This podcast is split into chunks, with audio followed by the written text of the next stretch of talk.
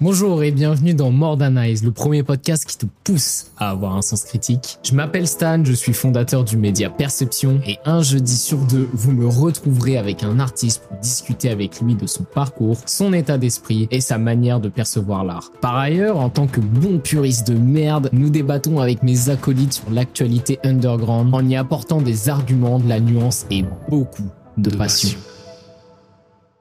More Than Eyes, saison 1, Épisode 6, première fois que vous entendez le petit jingle, on a, on a un peu travaillé ça.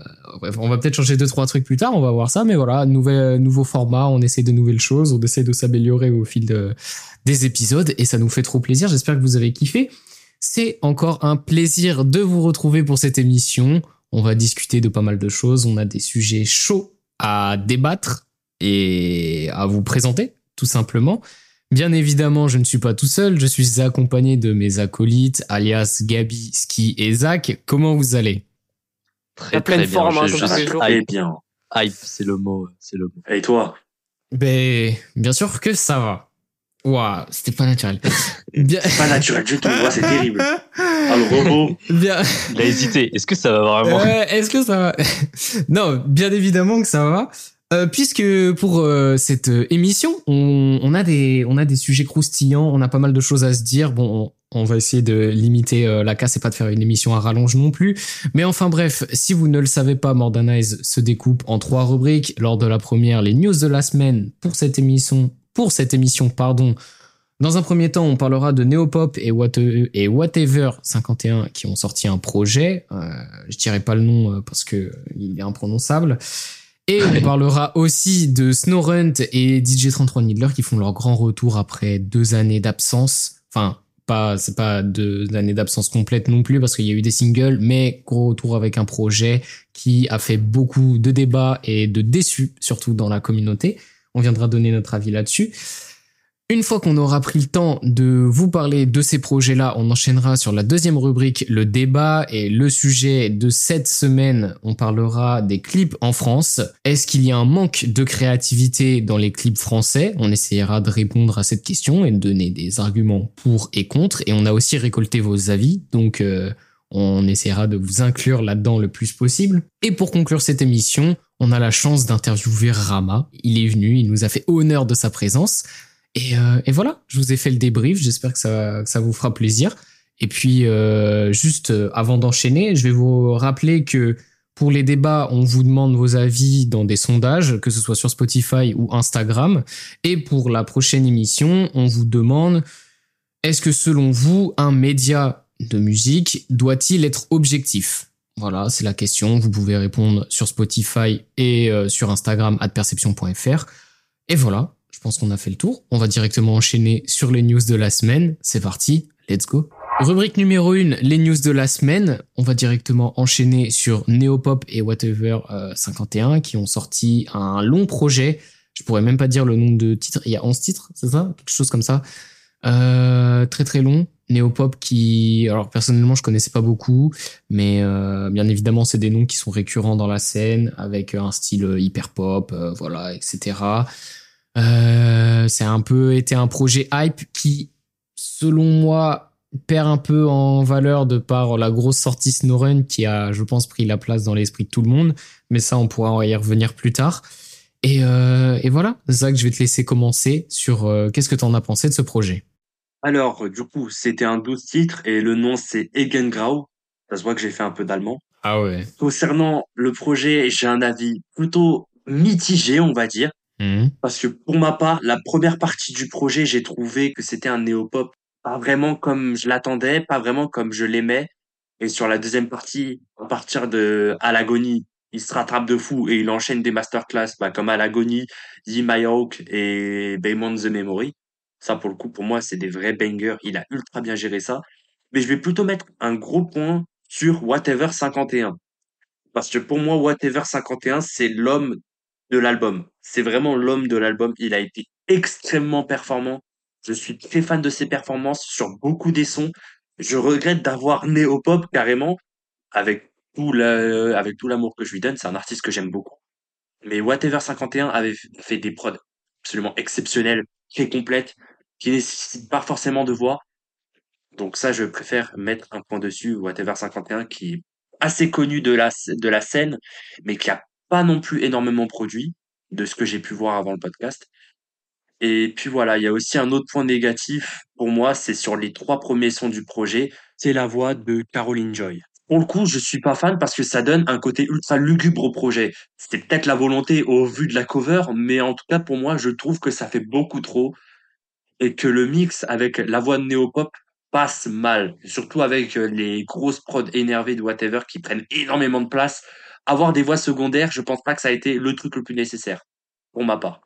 Alors moi, j'avoue que j'ai j'ai beaucoup apprécié le projet. Euh, je trouve qu'il a réellement eu une aura. Je sais pas, il y a un délire un petit peu, je sais pas, surnaturel. Je trouve que il y a vraiment une ambiance de, de fou furieux. Ça, moi, ça me faisait un peu penser, euh, alors pas forcément musicalement, mais plutôt justement par rapport à l'énergie qui se dégage euh, au projet qui avait sorti euh, avait sorti Nilu et Nilu qui avait d'ailleurs fait sur le précédent projet là. Je crois que c'était un 4 ou 5 titres de Néopop. Ouais, c'était un 4 titres. C'était un 4 titres, ouais. Il était là sur le dernier son.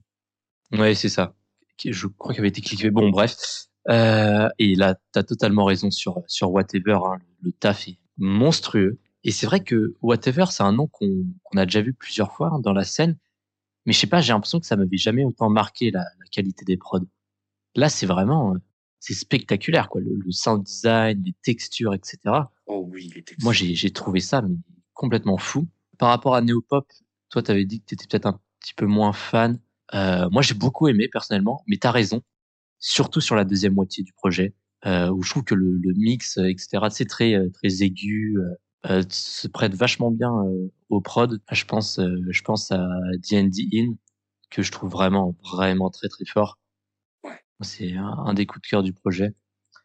et non non, c'est vrai qu'il y a une il y a une réelle alors il y a une réelle DA. J'ai envie de dire ça, mais j'ai un peu de mal à la décrypter parce que ça reste un peu mystérieux. Hein on a l'impression comme euh, comme projet avec euh, avec le clip euh, qui qui accompagne. mais moi j'ai vraiment été conquis et je pense que je vais je vais essayer de me, de me le réécouter tranquille, poser l'écoute entière. Mais j'ai l'impression qu'il est il est peut-être un peu passé sous les radars, alors que il, il mérite d'être un petit peu plus, euh, qu'on en parle un petit peu plus, parce qu'il y a, on sent qu'il y a un gros travail derrière. Donc non, euh, très fort. Ouais, je suis d'accord avec toi pour dire que il y a un gros travail derrière. Ouais, ok, ok. Mais moi, je vais faire une comparaison. Ok, on m'a dit euh, que c'était pas bien de faire des comparaisons, que les gens aimaient pas ça, et j'en ai rien à branler. Mais moi, ça m'a fait penser, alors, vous savez comprendre après, mais ça m'a fait penser à et Rio dans un sens où, par exemple, le dernier projet et Rio, moi, j'aime pas du tout la place que ça a à la mélodie, en fait. C'est-à-dire que t'as le mec, il, va chanter et tout, machin, tu vois. Et je sais pas, le drop, il part et c'est full mélodie. Et je sais pas, moi, ça me parle pas du tout sur cet aspect-là. Et du coup, je, retrouve vachement ça. Et franchement, c'est très rare que ça m'arrive, mais j'ai même pas écouté le projet en entier. Là, on va me dire, ouais, t'es un connard, tu donnes ton avis, t'as même pas écouté le projet en entier. Bah ouais, bah ouais, je m'en branle, je donne mon avis. Mais je me suis fait chier, franchement, je me suis fait chier sur l'écoute. Après, euh, je peux pas dire que je, je suis peut-être pas le public visé et tout. Je dis pas que c'est de la merde, mais moi, je, ça m'a pas du tout parlé. J'ai trouvé ça franchement pas euh, ennuyeux, quoi. Après, je suis obligé de reconnaître le travail qu'il y a eu derrière, de de comment dire de, de texture comme vous aviez pu dire mais l'univers qui s'installe hein, à travers euh, à travers le clip à travers la cover aussi. Il y a cet aspect lugubre mystérieux épique aussi un petit peu. Je suis d'accord avec tout ça. Moi ça me parle pas et cette place à la mélodie ça me ça m'a beaucoup dérangé quoi. Ok. Bah ouais je, je suis assez d'accord avec toi. Et c'est vrai que je pense que ça dépend vraiment en fait de on va dire de, de la cible. Moi c'est vrai que c'est totalement mon style de musique donc je kiffe mais c'est vrai que, comme tu dis, en fait, les mélodies prennent énormément de place. On parlait de texture, etc. Et c'est vrai que c'est c'est un peu ça là, le, tout, tout le travail sur les prods où il euh, y a il y a voilà tout plein de, de petites mélodies par par-ci par-là euh, et qui sont qui sont très présentes. Et justement avec la voix euh, la voix de Néopop qui est limite un instrument hein, sur le projet. Mmh. On comprend on comprend pas grand chose à ce qu'il dit. Euh, bon, c'est pas c'est pas nouveau, mais moi j'avoue que je suis totalement le, le, public cible pour ce genre de musique euh, qui sont, on va dire, assez euh, ambiantes, etc. Donc moi j'ai kiffé. Okay. Mais les amoureux de mélodie, on s'est on s'est régalé hein, sur ce projet par contre. Vraiment, ça a été très fort et, et encore une fois, je tire ma révérence à Whatever. Mais pourtant, le, là, actuellement, je suis sur la page de Rap Genius de, de Whatever, mais en plus, il a produit quand même pour des gros noms, hein. Il a produit pour Myro, pour Ulysse, pour Arsaf, Ah ouais. pour euh, Rilo, pour Zumi, pour El Rookie. Il a produit quand même pour beaucoup de jeux, pour beaucoup de gens, hein. Non-Stop, Nara, Slimka. Ah, Mais il est C'est un mec qui se met très peu en avant quand même. Oui, Je- c'est vrai, c'est Oui. c'est vrai que ça a noté quand même. Et pourtant, le talent, bah, on le voit sur ce projet. Hein. Pour moi, c'est l'homme du l'homme de la situation, l'homme du projet. C'est Ah, le MVP. Démonstration de force. hein. voilà, exactement. Je cherchais le mot, c'est le MVP. Exactement. C'est le big MVP. Yo les gars, petit aparté pour vous dire qu'on a censuré des pseudos que j'ai pu dire euh, dans l'analyse de Snowrunt. J'y ai pas trop réfléchi sur le moment et j'ai dit des pseudos qui n'étaient pas ceux qui sont vraiment mentionnés. Donc on a préféré censurer parce qu'on sait que ça fait chier les artistes. Et à vrai dire, même vous de votre côté, faites attention, on s'en fout de savoir qui est qui. En réalité, concentrons-nous sur le plus essentiel, la musique. Et voilà, c'était juste pour vous prévenir encore une fois, désolé, puis bonne écoute. On va parler d'un autre projet qui donne beaucoup plus de place à la mélodie et qui a fait parler de lui, Snorunt. Snorunt, du coup, comme on a pu expliquer, qui euh, est revenu après euh, avec un projet après deux ans sans, sans projet. Il avait sorti trois singles durant l'année 2022. Mais les gens demandaient son... Non, je dirais pas que les gens demandaient son retour, pas forcément. Mais tout le monde attendait ce prochain projet de Snowrun parce que tout le monde a connu euh, Snowrun euh, en 2022 pratiquement. C'est là où il a commencé à vraiment construire sa fanbase et les gens sont vraiment derrière lui à fond. Euh, sont, sont très très euh, fidèles à lui tout simplement. Euh, fanbase SPK quoi, de, de toute manière. Donc euh, les gens attendaient ce projet. Il y avait un truc mystérieux avec la cover qui, qui release, qui est en contraste avec ce qui l'univers qu'il pouvait construire avant. En plus, le projet est annoncé euh, vraiment du jour au lendemain en mode ouais, dans trois jours, je drop un set titre. Les gens se sont excités de zinzin et énorme clim pour tout le monde. Enfin, pour tout le monde. Énorme clim de manière globale euh, de ce qu'on a vu. Beaucoup de gens n'aimaient pas. Ils disaient ouais, le projet est mid, pas ouf et tout, etc. Et voilà, je pense que les gens s'attendaient pas forcément à ça. Moi, je vais, je vais commencer sur ce projet. Je vais, je vais dire mon avis en premier. Moi, franchement, j'ai écouté le projet. Je me suis dit, bah, il est pas nul. Euh, il est même très bien. Enfin, je sais pas, c'est du Snowrunt. Et je pense qu'il y a eu trop d'attentes pour tout le monde. Alors que malgré lui, euh, Snowrunt a, créé trop d'attentes. Ce qui a pu permettre de décevoir, entre guillemets, la communauté. Alors qu'en fait, euh, vraiment, le projet, ben, il est pas dégueu, quoi. Il est pas dégueu. Ça reste juste dans sa DA. Et je pense que malgré eux, ben, euh, c'était pas un bon coup de sortir ça après euh, Irko, quoi. Parce que tout le monde s'est pris une grosse baffe avec le retour d'Irko. Donc on s'est dit, bah, s'ils ont fait ça avec Irko, ils vont faire ça avec Snoren. Ça paraît logique. Sauf que ça n'a pas été le cas. Donc ça leur a peut-être joué un peu euh, en défaveur. Après, euh, je pense pas non plus que c'est un énorme flop. Je pense que le projet il lui faut un petit peu de temps pour qu'il pour qu'il prenne de l'ampleur, pour que les gens prennent le temps de l'apprécier. Euh, parce que euh, moi, je pense que le problème majeur du projet, c'est qu'il n'y a pas de, il y a moins cette voix dans les mélo dans les drops et dans les mélodies. Il y a beaucoup plus de mélodies pures, seules, ce qui laisse beaucoup plus de place à, à on va pas dire DJ 33 Miller, c'est bon, on, dit les termes. Donc, euh, donc les gens sont là en mode, ouah, mais euh, il est trop fort et tout. Euh, et ils disent, ouais, Snorunt, il a un peu gâché ça. Moi, je trouve qu'il y a juste moins de place sur les drops et c'est ce qui déçoit, entre guillemets, tout le monde. Et qu'en fait, ça, ça en fait un très bon projet. Je sais pas ce que t'en penses, qui. Moi, j'avoue que tu as totalement raison sur, euh, sur cet aspect d'attente. Moi, j'ai j'ai vraiment beaucoup discuté avec beaucoup de monde différent. euh, parce que c'est vrai que dans la sphère Discord, évidemment, euh, Snorunt, c'est un petit peu euh, la, la figure Ouais, euh, ouais. Pop, etc., qui, qui, a, qui a lancé le mouvement en France. Donc c'est vrai que j'ai discuté avec beaucoup de gens. Et c'est vrai que moi, j'ai- je suis parti à, à la base sur un, sur un avis assez négatif où je me disais, j'avais des attentes de fou furieux en fait. Le mec, il, Hmm. il a rien sorti depuis un petit bout de temps. Il signe chez Sublime, un petit peu comme ça, alors que le mec sort pas grand chose. On, on connaît rien, c'est Ouais. pas trop ce qui se passe dans sa vie, quoi.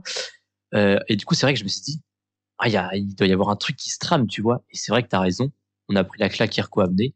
Et je me suis dit, ils ont dû taffer un, un truc de zinzin, surtout avec cette cover qui, eh ben, est très différente de ce qu'il fait d'habitude. Ouais, complètement. Là, on s'est dit, tiens, c'est bizarre quand même, la cover, elle est, on va pas dire, bah, par rapport à ses covers, elle est assez épurée, on va dire. Il n'y a pas des, des ouais, elle est, elle est plus sombre. en fait, elle, fait un univers beaucoup plus dark. Euh, alors que avant ces autres covers, euh, Glali c'est un Pokémon, tu vois, c'est Stalgalma. Ouais, ouais, euh, vachement saturé. L'autre projet, c'est. Ouais, voilà, quoi. Donc. Euh... Ouais, ouais. Et puis, euh, après, je trouve que la cover reflète assez bien, on va dire, le, peut-être les, les, émotions du projet. Et c'est vrai que moi, j'ai beaucoup critiqué, mais ça reste un, un très bon projet. C'est du Snowrun, hein. C'est vrai que moi, il y a quelques, quelques drops qui m'ont peut-être un, un, petit peu dérangé. Euh, mais ça reste un, un, excellent projet et je sens que de toute façon, je vais, je vais bien le manger, mais j'ai pris du recul de, depuis parce que euh, c'est vrai qu'en fait les, les sons datent beaucoup. Parce que c'est aussi une des raisons pour lesquelles on avait des attentes. C'est que moi je me suis dit, en Big 2023, il va pas nous ressortir la même chose qu'en 2021, en 2022, tu vois. Ouais, ouais. Surtout avec l'année qu'on a eue en 2023. Je veux dire, le nombre d'artistes qui ont créé des choses absolument incroyables. Ouais, qui ont retourné les codes, quoi. ouais, c'est ça. Et je me suis dit, il, peut pas trop se permettre de vraiment refaire la même chose. Après, c'est c'est quand même ce que sa fanbase euh, veut. Donc, tu vois, peut-être qu'il était un peu euh, en mode funambule euh, sur sur est-ce que je, je me retourne, je fais un truc totalement différent ou je continue un petit peu sur, sur cette DA qui me caractérise, qui me caractérise. Euh, mais je crois que c'est Chemise de nuit qui avait dit ça, ou alors Snorunt lui-même. Euh, mais les, c'est des sons qui datent de début 2022. C'est Snorunt, ouais, j'avais vu ça. Ouais. Donc, c'est voilà, faut, faut aussi prendre ça en compte que ça c'est quand même des sons qui ont, on va dire, un petit peu de, qui sont là depuis longtemps. De ce qu'il laissait entendre, il y a en mode, ouais, bon, euh, ça arrive après, quoi. Tu vois, et, euh, attendez, attendez vraiment quelque chose du prochain projet. C'est, c'est ce qu'il laissait un petit peu entendre. Ouais, moi, moi, c'est vraiment ce que, ce que j'ai compris par, par ce drop. Hein. de toute façon, on l'a vu, comme tu l'as dit, avec la communication. Hein. Voilà, petit post Insta deux jours avant. Juste avec ce, cette méthode où, voilà, je poste la cover deux jours avant, petit ouais. titre fallait pas commencer à s'exciter, je pense. Après, forcément, comme c'est soudain, on a envie de se dire, oh putain, Snowrun qui fait un retour et tout. Ouais. Mais c'est vrai qu'avec une communication comme ça, fallait prendre du recul et se dire, ah oui, c'est un petit, il nous drop quelques titres parce que ça fait longtemps, mais ça va pas être le projet, tu vois. C'est comme H Jeune Crack avec son petit projet de trois titres, de trois titres, pardon, c'est plus un teaser, quoi. Ouais. C'est vrai. Ah ouais, je suis d'accord. Mais euh, ouais, je, je pense qu'il y a eu un, un problème de communication de leur part euh, par rapport à amener à Airco pardon par rapport à Airco et la sortie d'avant. Ça fait vachement contraste. Et euh, et je sais pas en, fait je trouve euh, je comprends pas trop qu'est-ce que ce projet vient faire là mis à part ramener des thunes à Snowrun. Ouais, mais surtout si, surtout si c'est des sons qui datent de début 2022. Ouais, tu vois. Frère, on est là fin 2023 et se dit tiens, c'est peut-être le moment que je sorte euh, les trucs qui dorment depuis mille ans. De mon ça fait deux ans j'ai ces sons. Bon, allez hop, tu vois. Donc en vrai, je peux comprendre, c'est en mode de donner un peu à manger aux fans, mais en même temps, tu sais que t'es dans ta période hype. C'est moi, je trouve que c'est pas le meilleur move. En tout cas, pas de le poste sur les plateformes comme ça. Ouais, je sais pas. Et après, en plus, c'est que le truc, c'est que Snowrun, il s'auto-suffit. Enfin, moi, je demande. Enfin, je j'ai jamais entendu parler de mecs qui disaient euh, ouais, euh, Snowrun, euh, faut trop que tu ressortes un truc. Moi, je trouve que ça, ça truc, ça disco, elle s'auto-suffit quoi. Genre moi, demain, Snowrent, il sort plus rien de toute sa vie, euh, tranquille, hein. moi je suis bien. Hein. Ouais. Les, les fans sont plutôt patients aussi. Enfin, ils savent qu'ils ils sortent pas des albums, enfin des projets tous, ouais, les, aussi, tous, ouais. les, tous, les, tous les samedis, et donc ils, ils, sont prêts à attendre. Après, il y a ce truc de, il a sorti deux, deux excellents projets, et c'est vrai que sa fanbase les ponce. Euh, et c'est vrai que moi j'écoute encore énormément les projets de Snowrent. Hein. Cette année, j'ai beaucoup beaucoup écouté de Snowrent. Euh, et du coup, c'est vrai qu'il y avait peut-être pas forcément une, une attente euh, de fou furieux en mode putain, faut vraiment qu'il drop un truc et tout. Mais il y avait quand même un, un peu une envie de, de, ce retour. Ouais, bien sûr. Et du coup, c'est vrai que ça peut peut-être décevoir certains, mais après peut-être que pour certains, bah ça leur plaît parce que ça reste ça reste du snowrun, mmh. ça reste ça reste de la bonne musique. Hein. Faut faut faut pas se mentir. Au niveau des prods, du sound design, etc. On sent quand même qu'il y a qu'il y a le level up de, de DJ 33 Midler. Oh. Et euh, donc non non ça ça reste très fort. Mais c'est marrant ce que tu disais avec ce truc de. Euh, bah, c'est vrai que on peut se poser un peu la question pourquoi euh, drop euh, des sons de début 2022 alors qu'on est en fin 2023. Surtout que Chemise de nuit, euh, qui est quand même très proche, très proche de, de disait que il, il, a quand même un petit peu de mal à, à sortir des sons en fait Snowrun. C'est-à-dire qu'il fait pas mal de musique, mais euh, il a vraiment du mal à, Ouais, il a une pression et il arrive à pas. vraiment les drops sur les plateformes. Et c'est vrai qu'il a, il a, il a quand même une pression assez forte. Hein. Ça lui est tombé dessus un petit peu d'un coup, euh, Oui, oui. Quand même. euh, ce- Ah, euh, enfin, euh, faut dire les termes, mais il a lancé l'hyperpop en France. Enfin, il a, il- Vraiment. le gars a créé un mouvement euh, sur, euh, bah, dans la scène francophone, quoi. L'underground sans SnowRun, c'est pas du tout la même chose, quoi. Genre, tout, il a fait des bébés partout, quoi. C'est le gars. En fait, le mec, le mec a vraiment créé le style de d'utilisation des glitches en France. ouais. Je veux dire, l'hyperpop française, elle se démarque surtout par, par justement tous ces glitches très très répétés, etc. C'est- c'est- Et c'est vrai que c'est lui qui a amené ça. Aussi les, les thèmes, euh, les thèmes abordés dans, dans les textes aussi. Oui, les refs un peu nerd, euh, gamer et tout ça. Ouais, le, le Discord, euh, le Discord game, ça part de lui, hein. C'est c'est ça, quoi. C'est le, le SoundCloud Discord FR, quoi. C'est vraiment ça. Il y a aussi sur les concerts, hein, euh, le fait qu'il se ramène son tout premier concert et unique concert avec euh, le costume de fou malade, c'est tout ce qu'il avait dans le dos, Ouais. les tentacules, le fait d'avoir signé chez Sublime, le fait d'être le seul rappeur ou enfin artiste euh, vocal quoi invité pour un concert organisé par Sublime. Ça aussi, c'est Ouais, autre chose aussi comme type de pression. C'est vrai. Oui, c'est sûr. Et c'est c'est vrai que, oh, de toute façon, on peut le ressentir à travers le, le personnage dans les chansons et tout. Ça se voit que c'est un peu intimide, hein, quand même. euh, Oui. la- en fonction Oui. de ce qu'il raconte. Et c'est vrai que tu te dis, voilà, le mec, tout d'un coup, il pète parce que tout d'un coup, il devient, en gros, la, la, la- le mec qui représente la scène euh, La hyperpop ouais. française. Tout d'un coup, il se met à voir son, son premier concert à la Gaieté Lyrique pour un événement sublime. C'est quand même très, très gros, tu vois. C'est vrai qu'il doit y avoir une, une certaine pression. Et en même temps, tu sais que même s'ils se font pas trop entendre, il y a ce, ce petit sentiment de ah, on aimerait bien qu'il qu'il qu'il ressorte un truc quand même. Et du coup, c'est vrai que on n'y pense pas vraiment, mais il y avait peut-être beaucoup de, bah, de questionnements et de réflexions lui derrière derrière cette sortie. Ouais, mais du coup, moi, ce que je trouve bizarre, c'est la communication. Du coup, s'il y a beaucoup de pression et de, de lui, il sait qu'il doit mettre la barre haute, pourquoi annoncer un projet surprise, enfin, un projet la veille, quoi? Tu vois ce que je veux dire? Je sais pas, peut-être pour décompresser Ouais. l'image, tu vois? Ouais, Dans Ouais, sens- ouais. Peut-être pour Ouais, se dire que bah les gars, j'ai peut-être révolutionné les codes, mais là, euh, Ouais, il a juste- je vais, il je vais avait pas pouvoir recréer une deuxième scène underground, tu vois. Ouais, ouais. Juste drop un petit truc comme ça. Mais pareil, pourquoi drop un truc qui date de début 2022 dans ce cas-là? C'est vrai, c'est vrai. C'est vrai que moi, je me pose un peu ouais, la question. C'est que- c'est que- Je peux- C'est vrai que je me pose un peu la question. On peut essayer de, de- de comprendre, mais en vrai, c'est il y a plein de trucs qui sont bizarres, quoi. Ouais, ouais, complètement. C'est vrai qu'on peut peut-être se dire ouais, c'est une, une petite tentative un peu de, comme tu dis, de décompresser, hein, Hmm. d'atténuer un petit peu toute la hype qui- qu'il a sur lui, parce que c'est vrai que quand euh, voilà, t'es à l'origine d'un nouveau style et que t'as posé tellement de codes, c'est vrai que forcément, euh, ça, ça- ça peut tout de suite euh, te mettre des grosses pressions et tu te dis putain, faut vraiment pas que je me foire sur la prochaine sortie. Mhm. Donc ouais, beaucoup de questions euh, dont on n'aura sûrement jamais de réponse parce que c'est un artiste qui communique très peu, communique très très peu. On, verra ce que ça va donner. Moi, je pense franchement que dans plusieurs semaines, les gens vont beaucoup plus apprécier le projet. Moi, je trouve que ça va dans son sens quoi. Tu vois, moi, j'ai jamais écouté un projet de Snowrunt. J'ai tout le temps piqué des sons à droite à gauche comme ça. Je trouve que le projet s'y prête aussi très bien comme ça. Il y a une vibe un petit peu différente où il y a plus de place à la mélodie, il y a moins de glitch sur la voix. Bon, euh, là, ils ont abusé parce qu'ils ont utilisé exactement les mêmes glitches, donc des fois, tu te demandes s'ils ont, à quel point ils ont travaillé les sons aussi. C'est les mêmes presets. Ouais, donc euh, voilà, euh, il y, a- il y a des sons qui sont très bien. Euh, puis, euh, puis je pense que les gens vont, vont apprécier au fil du temps euh, tout ça. Puis voilà, quoi, tout simplement. Bah, du coup, pour euh, moi, pour ma part, je sais pas trop donner mon avis sur le projet. Euh, je vais un peu aller à l'encontre de vous trois. Moi, personnellement, moi, Storen, j'avais littéralement aucune attente envers lui. C'est pas un artiste que j'écoute beaucoup, voire même presque pas. Euh, les peu de sons que j'ai écoutés de lui, soit j'ai pas aimé, soit j'ai trouvé ça mid. Et il y en a qu'un seul que j'ai trouvé exceptionnel, c'était Vivienne Westwood.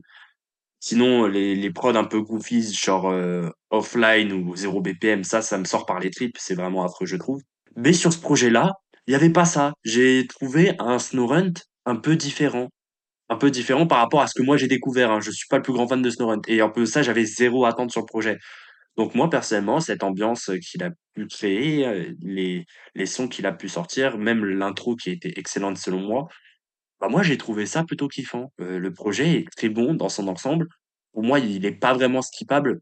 Il n'y a pas un son que tu peux skipper. Enfin, si, il y en a un. Parce qu'il y a des snares un peu goofy, ça je déteste. Ça, c'est affreux. je, le supporte pas, ça me fait mal à la tête. Je crois que c'était Ink ou je sais plus quoi. Ink on Snow. Voilà. elle est très goofy, la preuve. Moi, j'aime bien. Ça, horrible. horrible. Ça, ça me dérange. Mais sinon, tout le reste, franchement, je trouve que c'est un excellent projet. Peut-être que les autres, enfin, peut-être que vous, bah, oui, vous avez des attentes sur lui. Donc, forcément, vous avez plus euh, d'envie de le voir évoluer, de le voir sortir de sa zone de confort et tout. Mais moi, franchement, pour quelqu'un qui connaît pas trop, tomber sur ce projet-là pour pouvoir euh, s'y faire à sa musique, moi, je trouve que c'est bien. Moi, je trouve que c'est bien pour des gens bah, comme, euh, comme moi ou comme euh, d'autres qui viennent découvrir Snorrent. Après, Par contre, il y a un truc qui me déçoit un peu. Je suis désolé de te dégueuler. Non, non, vas-y, vas-y, fini. Par contre, il y a un truc, il y a un truc qui me plaît pas vraiment sur le projet en général, c'est que ça sonne un peu vieux. Bon, après, comme vous le dites, c'est des sons qui ont été faits en, 2000, en début 2022, mais l'hyperpop aujourd'hui a tellement évolué musicalement que ça mmh. sonne un peu ancien. Mmh. Alors que mmh. ça fait à peine un an et demi, hein, mais ça sonne quand même ancien. C'est la reproche qu'on fait. Après, moi, j'étais dans le même cas que toi, Zach. Je suis pas. J'ai pas envie de dire que je déteste Norunt, mais les bruits de Golemont et tout, euh, le mélange rap électro, franchement, c'est.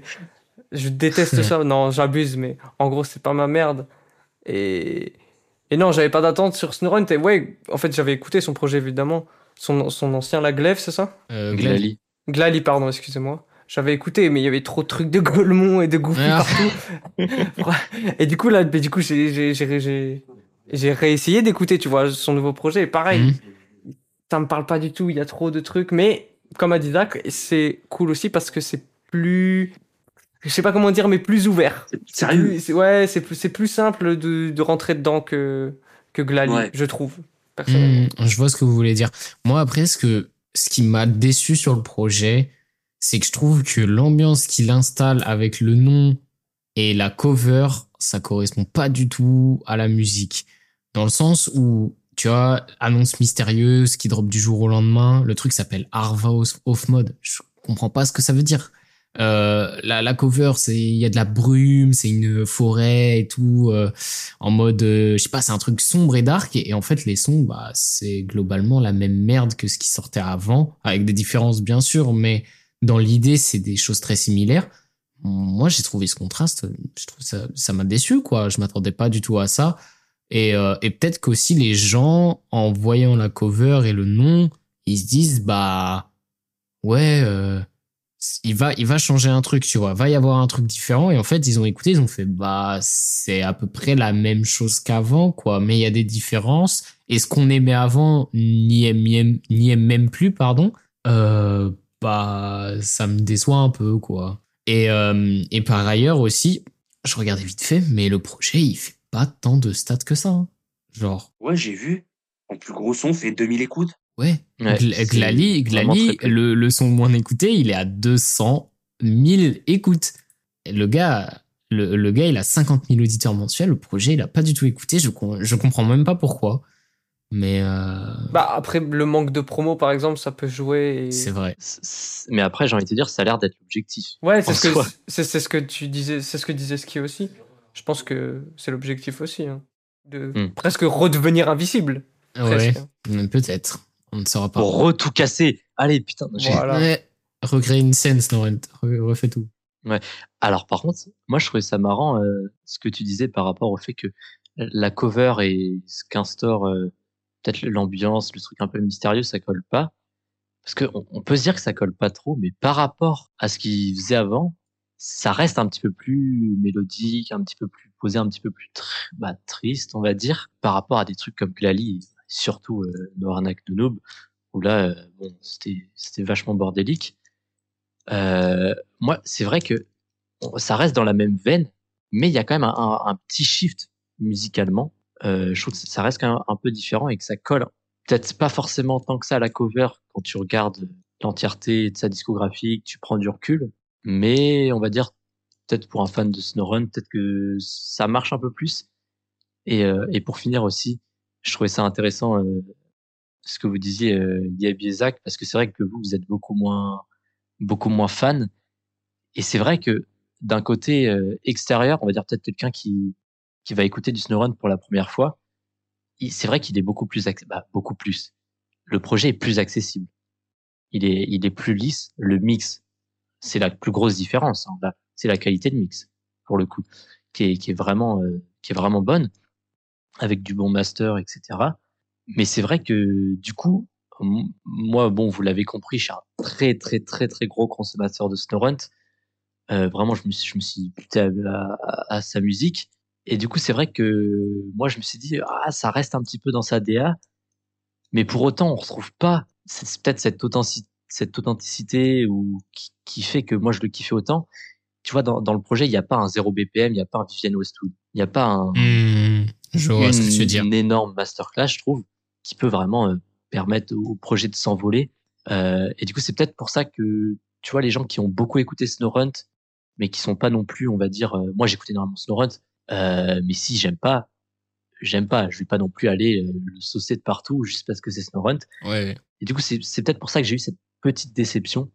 Mais c'est vrai qu'avec la réflexion qu'on a eue, la, le peu de communication, les sons qui datent de 2022, ça, ça peut me permettre un petit peu plus d'apprécier et de se dire bon, c'est pas euh, un artiste qui flop, tu vois, c'est pas la fin. C'est juste, euh, voilà, un, un, petit drop peut-être un peu cadeau, mais c'est, j'ai quand même de l'espoir euh, qui, qui, qui, puisse sortir j'allais dire de la bonne musique, même si ce projet c'est de la très bonne musique. mais on va dire quelque chose de, de plus nouveau euh, en 2024, on espère. Bon, on aura fait le tour. Bon, en réalité, on pourrait en parler encore pendant des heures tellement que c'est mystérieux, qu'on ne sait pas, on ne sait pas.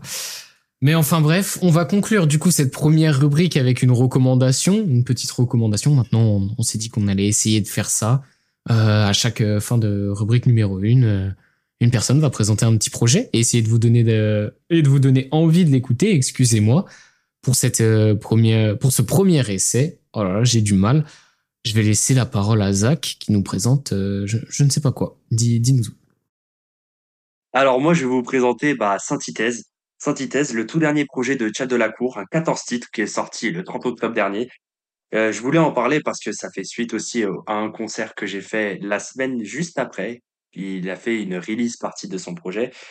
Euh, on va rapidement s'attarder à son projet. C'est un projet qui est entièrement produit par lui et par euh, Julien Versevaux, qu'on va abréger en Juve, qui est son guitariste euh, quasiment tout le temps. Alors ce projet, c'est vraiment pour les fans de rock underground français. Pour ceux qui aiment le rock, les grosses guitares, etc., ça, vous allez bien aimer. Concernant les lyrics, c'est des lyrics qui parlent bah, un peu comme ce qu'on peut entendre sur le rock, c'est-à-dire d'amour, euh, d'amour, de réussite, euh, de sentiments, beaucoup de sentiments. Ça, on aime bien. On a deux invités sur ce projet qui sont euh, Sebi et Moya, des artistes très proches de la scène un peu rêve, tout ça. Bah, de toute façon, lui, il est de la scène rêve. Et puis voilà. Et une semaine après, du coup, il a pu organiser un concert, une release party pour Synthèse qui a duré à peu près deux heures. En première partie, on a eu le droit à Yume et Lorenzi, deux DJ, qui ont fait du qui ont fait un excellent taf. On a eu le droit à des remixes de fou un peu, mais c'est très sympathique. Et euh, ensuite, on a eu 1h10 de chat de la cour qui a fait une scène absolument extraordinaire, que ce soit par la prestance scénique, que ce soit par les interprétations, la guitare toujours toujours plaisante de Juve sur scène. Et aussi en termes d'invités, hein, on a eu le droit à euh, D6 pour euh, je, je referai la même.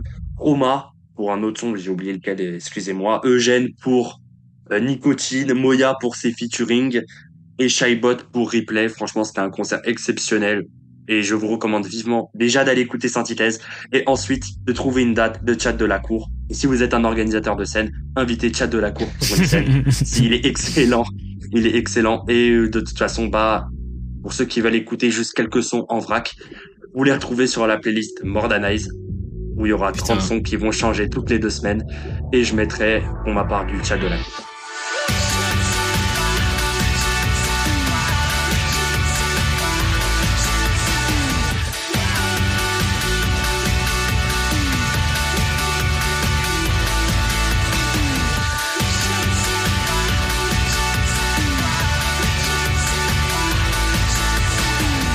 Rubrique numéro 2, le débat. Alors pour cette semaine, on a choisi de parler des clips en France. Pour euh, comprendre pourquoi on a choisi ce sujet, il faut ajouter un petit peu plus de contexte. Il y a quelques semaines, euh, j'ai vu une vidéo qui est sortie d'un réalisateur qui se plaignait des clips euh, de rap en France qui sortaient. Pour la faire grossièrement, il disait qu'il y avait que deux types de clips qui sortaient. Les premiers, c'était des clips réchauffés à la Gazo, à la Freeze Corleone, des clips commerciaux, ce qu'on ce qu'on connaît tous quoi. Euh, soit c'était des clips underground avec des mecs qui couraient euh, dans des champs et dans la campagne, etc. Et qu'en gros ils se faisaient chier et qui trouvaient que c'était de la merde ce qui sortait, etc. Je vais taire le nom de cette personne parce que j'ai pas envie de m'attarder sur sa carrière de réalisateur et sur ce qu'il a sorti, etc. parce que ça sortirait du débat. Mais ma foi, quand j'ai vu ça, j'ai été plutôt surpris. Moi, ça m'a, ça m'a touché personnellement. J'ai dit, bah attends, euh, moi, de, manière personnelle, je me suis dit, le gars ne, suit pas ce qui se passe. Le gars ne suit pas ce qui sort, etc. Euh, moi, je suis pas du tout d'accord avec lui. Et, euh, et ce qui m'a encore plus surpris par ailleurs, c'est que j'ai vu la vidéo pas mal tourner, euh, comme si des gens étaient d'accord avec lui. Donc, euh, par ailleurs, j'en ai parlé avec les gars et on s'est dit, bah, ça pourrait être intéressant d'en parler et de demander l'avis à la communauté pour savoir ce qu'ils en pensent, pour voir si les gens, de manière globale, sont d'accord avec lui ou pas. Donc on a demandé euh, votre avis sur euh, Spotify et Instagram à travers des sondages et si vous voulez détailler euh, pour les prochains débats euh, vos avis, vous pouvez venir en DM sur Instagram. Voilà, petite promo, je, je précise. Et de manière globale, eh ben, j'étais plutôt rassuré. Sur Instagram, on a eu 16% de personnes qui étaient d'accord avec cette euh, avec ce réalisateur. Donc euh, 16% de personnes qui trouvaient que les clips en France étaient morts contre euh, du coup 84% qui n'étaient pas d'accord et qui trouvaient qu'il y avait des pépites qui sortaient du lot et qu'il y avait de la créativité, etc. Et euh, sur Spotify, c'était 30% de oui et 70% de non. Comme j'ai pu le dire, ça nous a pas mal, euh, enfin ça m'a pas mal rassuré de manière personnelle. De manière globale, nous, on est à peu près sur les mêmes tranches. On va apporter plus de nuances et puis lancer le débat, tout simplement. On va commencer par toi, Gabi. Euh, Qu'est-ce que t'en penses, toi, des clips en France?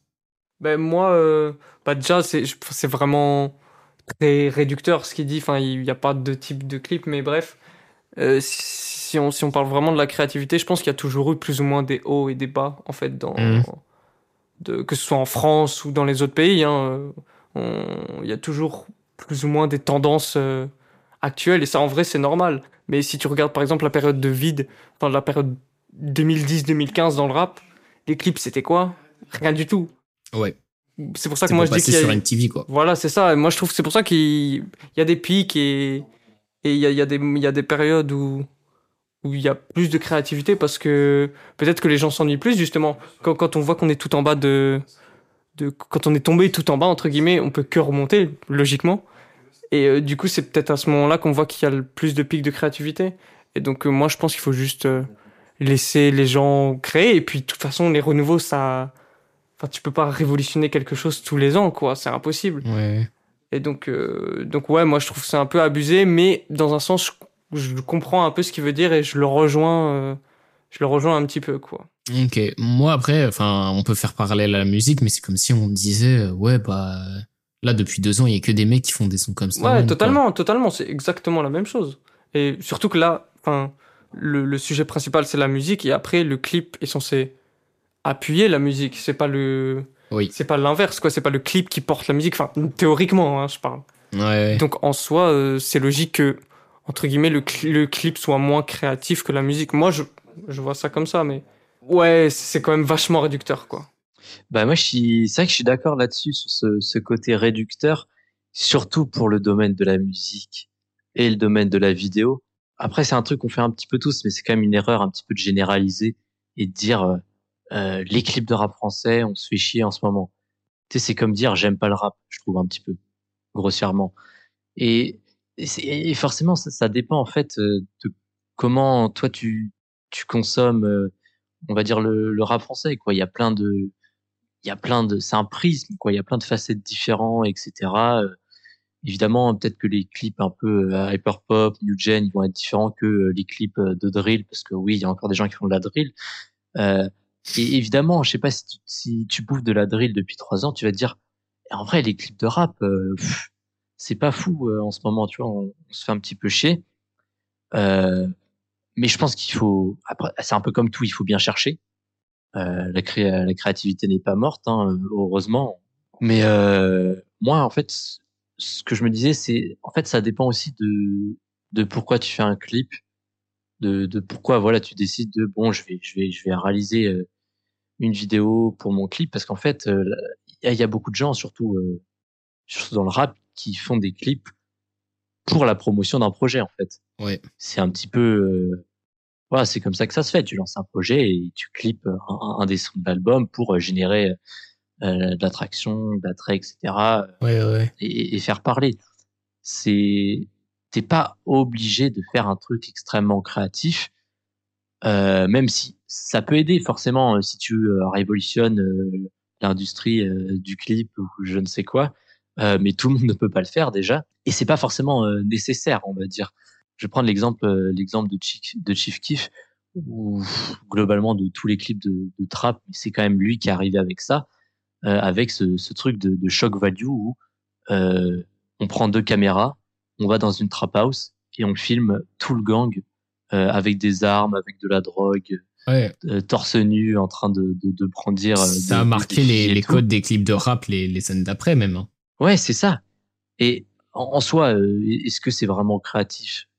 Euh, Non, mais c'est authentique Bah, en fait. Sur l'époque, non, moi je pense pas que tu peux dire ça non plus. Faut le recontextualiser Ah oui, dans son oui, époque. oui, je sais oui, pas oui. qu'est-ce qui sortait. C'est vrai que maintenant on se dit ouais, euh, c'est pas créatif, mais parce que à l'époque de Chief Keef qui fait ça, parce que tout le monde fait comme Chief Keef en fait, tu vois. Ouais, et après, c'est pas parce que t'apportes pas énormément, entre guillemets. Enfin, je veux dire, là, c'est comme tu dis, c'est une cam, une trap house et genre 30 gars torse nu Ouais, euh, c'est ça. Ouais, sous ouais, ouais. codéine, tu vois ce que je veux dire? En, en soi, il y a, rien de révolutionnaire, mais faut avoir l'idée de faire ça et en soi, ça- c'est Et quand de même. bien le faire en fait, de retranscrire l'énergie, parce que c'est ça qui choque dans le clip de, Ouais, ouais. de Chief Et Keef. heureusement, heureusement que vous dites ça parce que c'est vrai que c'est mal dit le- de dire que c'est pas créatif. Euh, en fait, ce que je veux dire, c'est que justement, et je me suis peut-être fait avoir en disant ça, quand on dit créatif, justement, on pense forcément à un truc extrêmement bien réalisé, très original, etc. Poussé quoi. Mais, mais oui, mais c'est pas, c'est pas obligé. Et justement, peut-être que quand tu réfléchis comme ça et tu te dis non, c'est pas créatif, un, un clip de trap, c'est pas, c'est pas créatif, mais c'est efficace. Ça remplit le rôle d'un clip promotionnel. Ouais, c'est ça. Ça fait tourner, ça fait parler. Euh, je veux dire, euh, tout le monde le sait que c'est Chief Keef a complètement révolutionné euh, tout le rap game en, en sortant, euh, Ouais, en sortant. euh, c'est quoi C'était, euh, C'était Love Sosa. Love je sais pas si c'était Love Sosa ou I Don't Like. C'était un des deux. Non, c'était euh, Love Sosa en premier. Love Sosa. Normalement. hein. Ici, Et si euh. Et du coup, c'est vrai qu'aujourd'hui, après, c'est compliqué parce que cet exemple, du coup, il a été repris aujourd'hui. Tout le monde, euh, tout le monde le fait. Bah, tout le monde l'a fait. C'est un petit peu moins aujourd'hui parce que bon, c'est pareil, c'est des trucs qui, qui, qui vieillissent un peu. Mais c'est vrai que moi, c'était ça ma position. Je me dis, tant que l'objectif du clip est atteint, moi, je pense que ça marche. Après, c'est toujours intéressant, hein, évidemment, d'avoir une, une démarche artistique euh, avec des artistes. Justement, on parlait de néopop et whatever. Moi, j'ai beaucoup apprécié le- leur clip, qui est quand même euh, assez expérimental, avec des belles textures, etc. C'est très spécial, euh, grosse ambiance, quoi. Et, euh, et c'est vrai que là, on sent qu'il y a ce, ce travail de, on a envie de retranscrire euh, l'ambiance, les émotions qu'on transmet avec notre musique en images. Il y a vraiment ce truc de l'audio, on va, on va essayer de le, de le faire le plus accurate possible en images. Et ça, et ça, je trouve ça cool. Mais encore une fois, c'est pas une obligation, tu vois. Tout le monde n'est pas obligé de euh, faire une narration magnifique et de délivrer un message euh, dingue par un clip, tu vois. Mais pour reprendre l'exemple de Chief Keef, tu vois, Love Sosa, c'est clairement un hymne à l'agressivité. Et le clip, Mm. c'est clairement ça aussi, tu vois. Donc en soi, ça retranscrit parfaitement l'énergie du son, De la musique. ouais, visuellement parlant, quoi. Ouais. Ouais, oui, oui. Et en fait, je trouve que c'est ça qui est intéressant aussi au niveau des clips, c'est que ça reste dans la vision et dans l'univers de l'artiste et que, en fait, ça élargit ce- son média, quoi. Et que ça passe de juste de l'audio à aussi quelque chose de visuel. Et ça n'a pas Ouais, forcément besoin, en- comme tu dis, ski, que ce soit euh, narratif. Moi, euh, je rejoins vo- votre idée. Alors après, j'apporterai plus de, de, de nuances quand Zach aura donné son avis. Mais d'abord, je voulais euh, parler des clips entre guillemets commerciaux. Et moi, je pense que le meilleur exemple dans ce style-là, c'est Gapman. Ah oui. c'est des clips commerciaux parfaits. Franchement. Ah oui. Ouais. Bah, c'est des clips de trap, quoi. C'est en le fait, clip non, mais trap, ce que je veux, ce que je veux vous dire, ce que je veux vous dire, c'est que quand tu vas regarder le clip, tu vas te dire, bon, bah, c'est des gars, ils sont, c'est, c'est, un, voilà, c'est un, c'est un Love Sosa version euh, new gen, quoi. ouais, gros. complètement. Ouais, ouais, ouais. Tu vois, c'est, cette idée-là. Mais moi, mais moi, quand je regarde des clips de Gapman, je ressens l'univers du mec, tu vois. Hmm. Le gars, fait. le gars me parle par, euh, Hmm. par son visuel, par sa gestu, et c'est ce qu'on cherche à travers un clip aussi simple que ça et à travers une musique aussi simple que celle de Gapman, avec de gros guillemets, hein, bien Oui, évidemment, mais vous voyez ce que je veux dire. Ouais, ouais. Et pour moi, les, les clips commerciaux, entre guillemets, c'est ce, ce but-là. Et en fait, pour moi, le clip est trop efficace pour de la musique commerciale dans le sens où t'es en soirée avec tes potes. Voilà, tu peux, euh, tu peux ne pas être sobre euh, sous différentes substances, peu importe. Tu regardes le clip de Gapman, frère, tu as l'impression que tu vas être avec lui, tu vas vouloir Mm. t'enjailler avec lui. Mm. Parce que le clip t'enjaille. Il y a Hmm. des clips commerciaux qui le font très mal. Hein. Moi, je trouve que les clips de Gazo, ça le fait pas du tout. Parce que Ouais. t'arrives pas à te ressentir avec les mecs parce que les gars ils sont avec des grosses bagnoles dans la rue tu vois c'est c'est pas non plus grave authentique et sincère alors Gapman c'est vrai qu'on peut se dire c'est pas non plus hyper authentique et sincère mais tu peux plus facilement te projeter dans cet univers là parce que ça reste proche de toi Hmm. et par ailleurs du coup tu ben en fait tu danses et tu t'enjailles avec le clip et c'est moi là tout tout l'intérêt d'un street clip en fait et, et de ce genre de style là et par contre, du coup, il y a dans la scène hyper pop, ça touche pas du tout le même. euh, Enfin, ça cherche pas du tout à avoir le même impact. Et euh, pour moi, ça, ça, ça arrive pas à capituler, à capituler là-dessus. Euh, ça arrive pas du tout à trouver la cible, mais je détaillerai un petit peu plus tard. Je vais d'abord laisser Zach. euh. Juste, juste avant ça, que j'ai une, une- une petite question, mais genre, est-ce que Gapman c'est vraiment du mainstream ou est-ce que justement le mainstream c'est pas juste mettre des images sur un audio pour faire du chiffre? C'est pas justement ça, euh, faire du commercial? Je sais pas. Moi, parce que moi Je trouve pas. que On va Gapman. laisser c'est- la question. Je trouve, en que suspens. Gapman, je trouve que Gapman c'est pas du commercial du tout, c'est juste son univers. Hmm.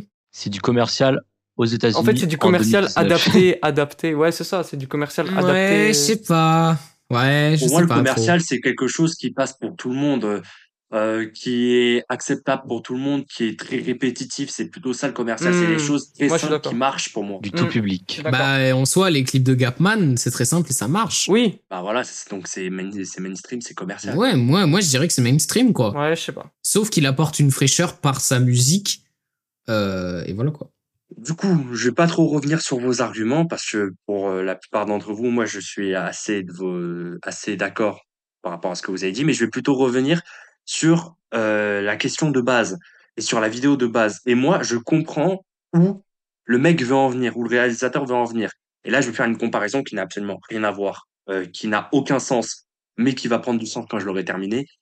En gros, je vais comparer ça avec le football. Avant les années 2000, le football, on, on avait des stars, mais c'était assez régulier, tu vois, c'était, Hmm. ça, ça passait. Mais dès qu'il y a eu l'arrivée des deux monstres qui sont Messi et Ronaldo, tout d'un coup, les standards, les standards de, de stade, d'industrie, Ouais, ouais. tout a augmenté de façon exponentielle.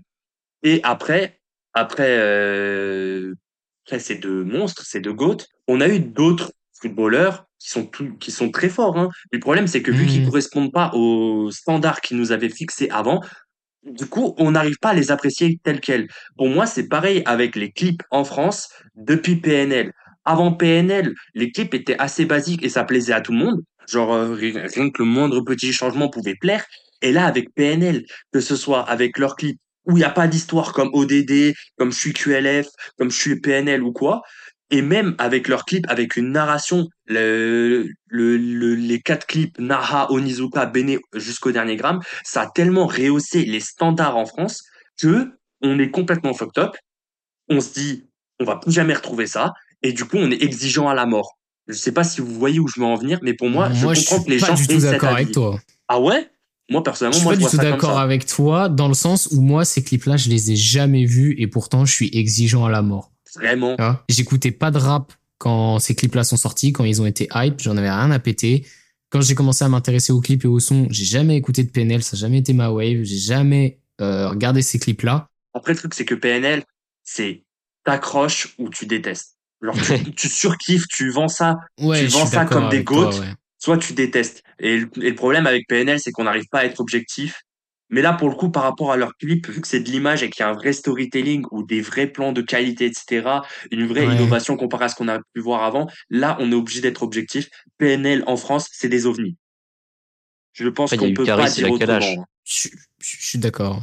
Caris à la Kalash, pour moi, ça me fait plus penser à ce que Chief Keef a pu faire à Chief l'époque. En Ouais, c'est c'est totalement la ça. choc value là. C'est le choc Ouais, value voilà, c'est la la value. Kalash. Alors que les bails de voyage, les bails de storytelling, on n'a jamais eu vraiment de clip avec un storytelling qui se développe en quatre parties avec des Non, clips non, 8 complètement. minutes. Genre, je crois que c'était 4, 8, 16, 30. Vraiment, c'est un film, le machin, quand tu, quand tu regroupes et quand Non, tu cut ouais, les raison. et les intros. Le machin, c'est un film. C'est purement du cinéma, hein. C'est purement du cinéma. À un moment donné, on en parlait au Festival de Cannes, quand même, hein. Je, Ça a tellement fucked up les gens.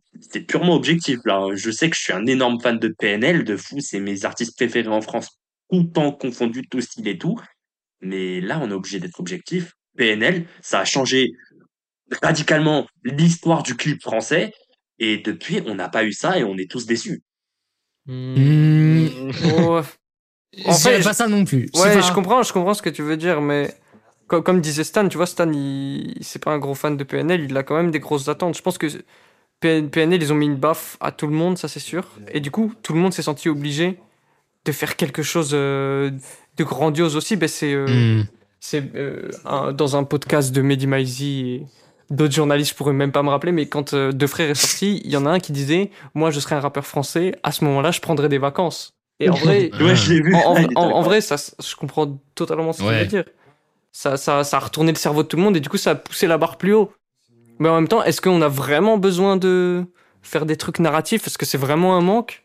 Je sais pas. pas une obligation, Moi, je trouve que c'est- oui.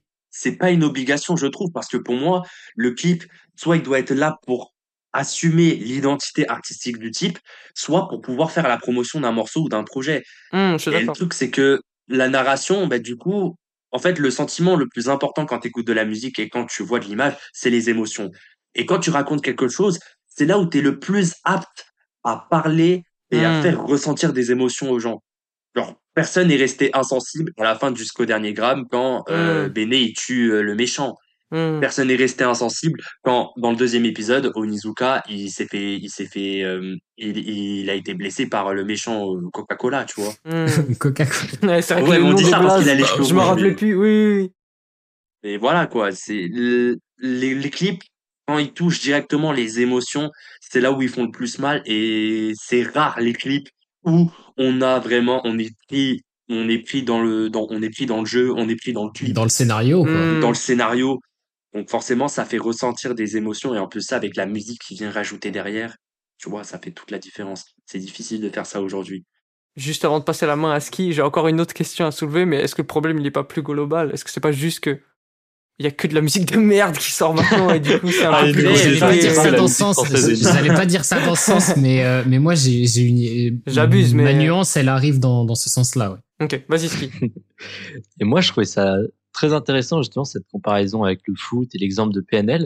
Mais est-ce que tu prendrais pas, justement, cette, cette claque, cette, euh, cette hausse, tout d'un coup, du, du niveau, un peu négativement? Parce que, justement, un, alors peut-être qu'on peut se dire, ouais, tout d'un coup, les mecs, ils vont se dire, putain, c'est dingue, on va jamais faire pareil. Mais il peut y avoir l'effet inverse où on se dit, ah ouais, on peut vraiment faire des trucs avec les clips. Tu vois? Peut-être qu'il y a une, cette prise de conscience où on se dit, Ouais, double Attends, mais le clip peut avoir une réelle portée avec euh, ce que fait PNL.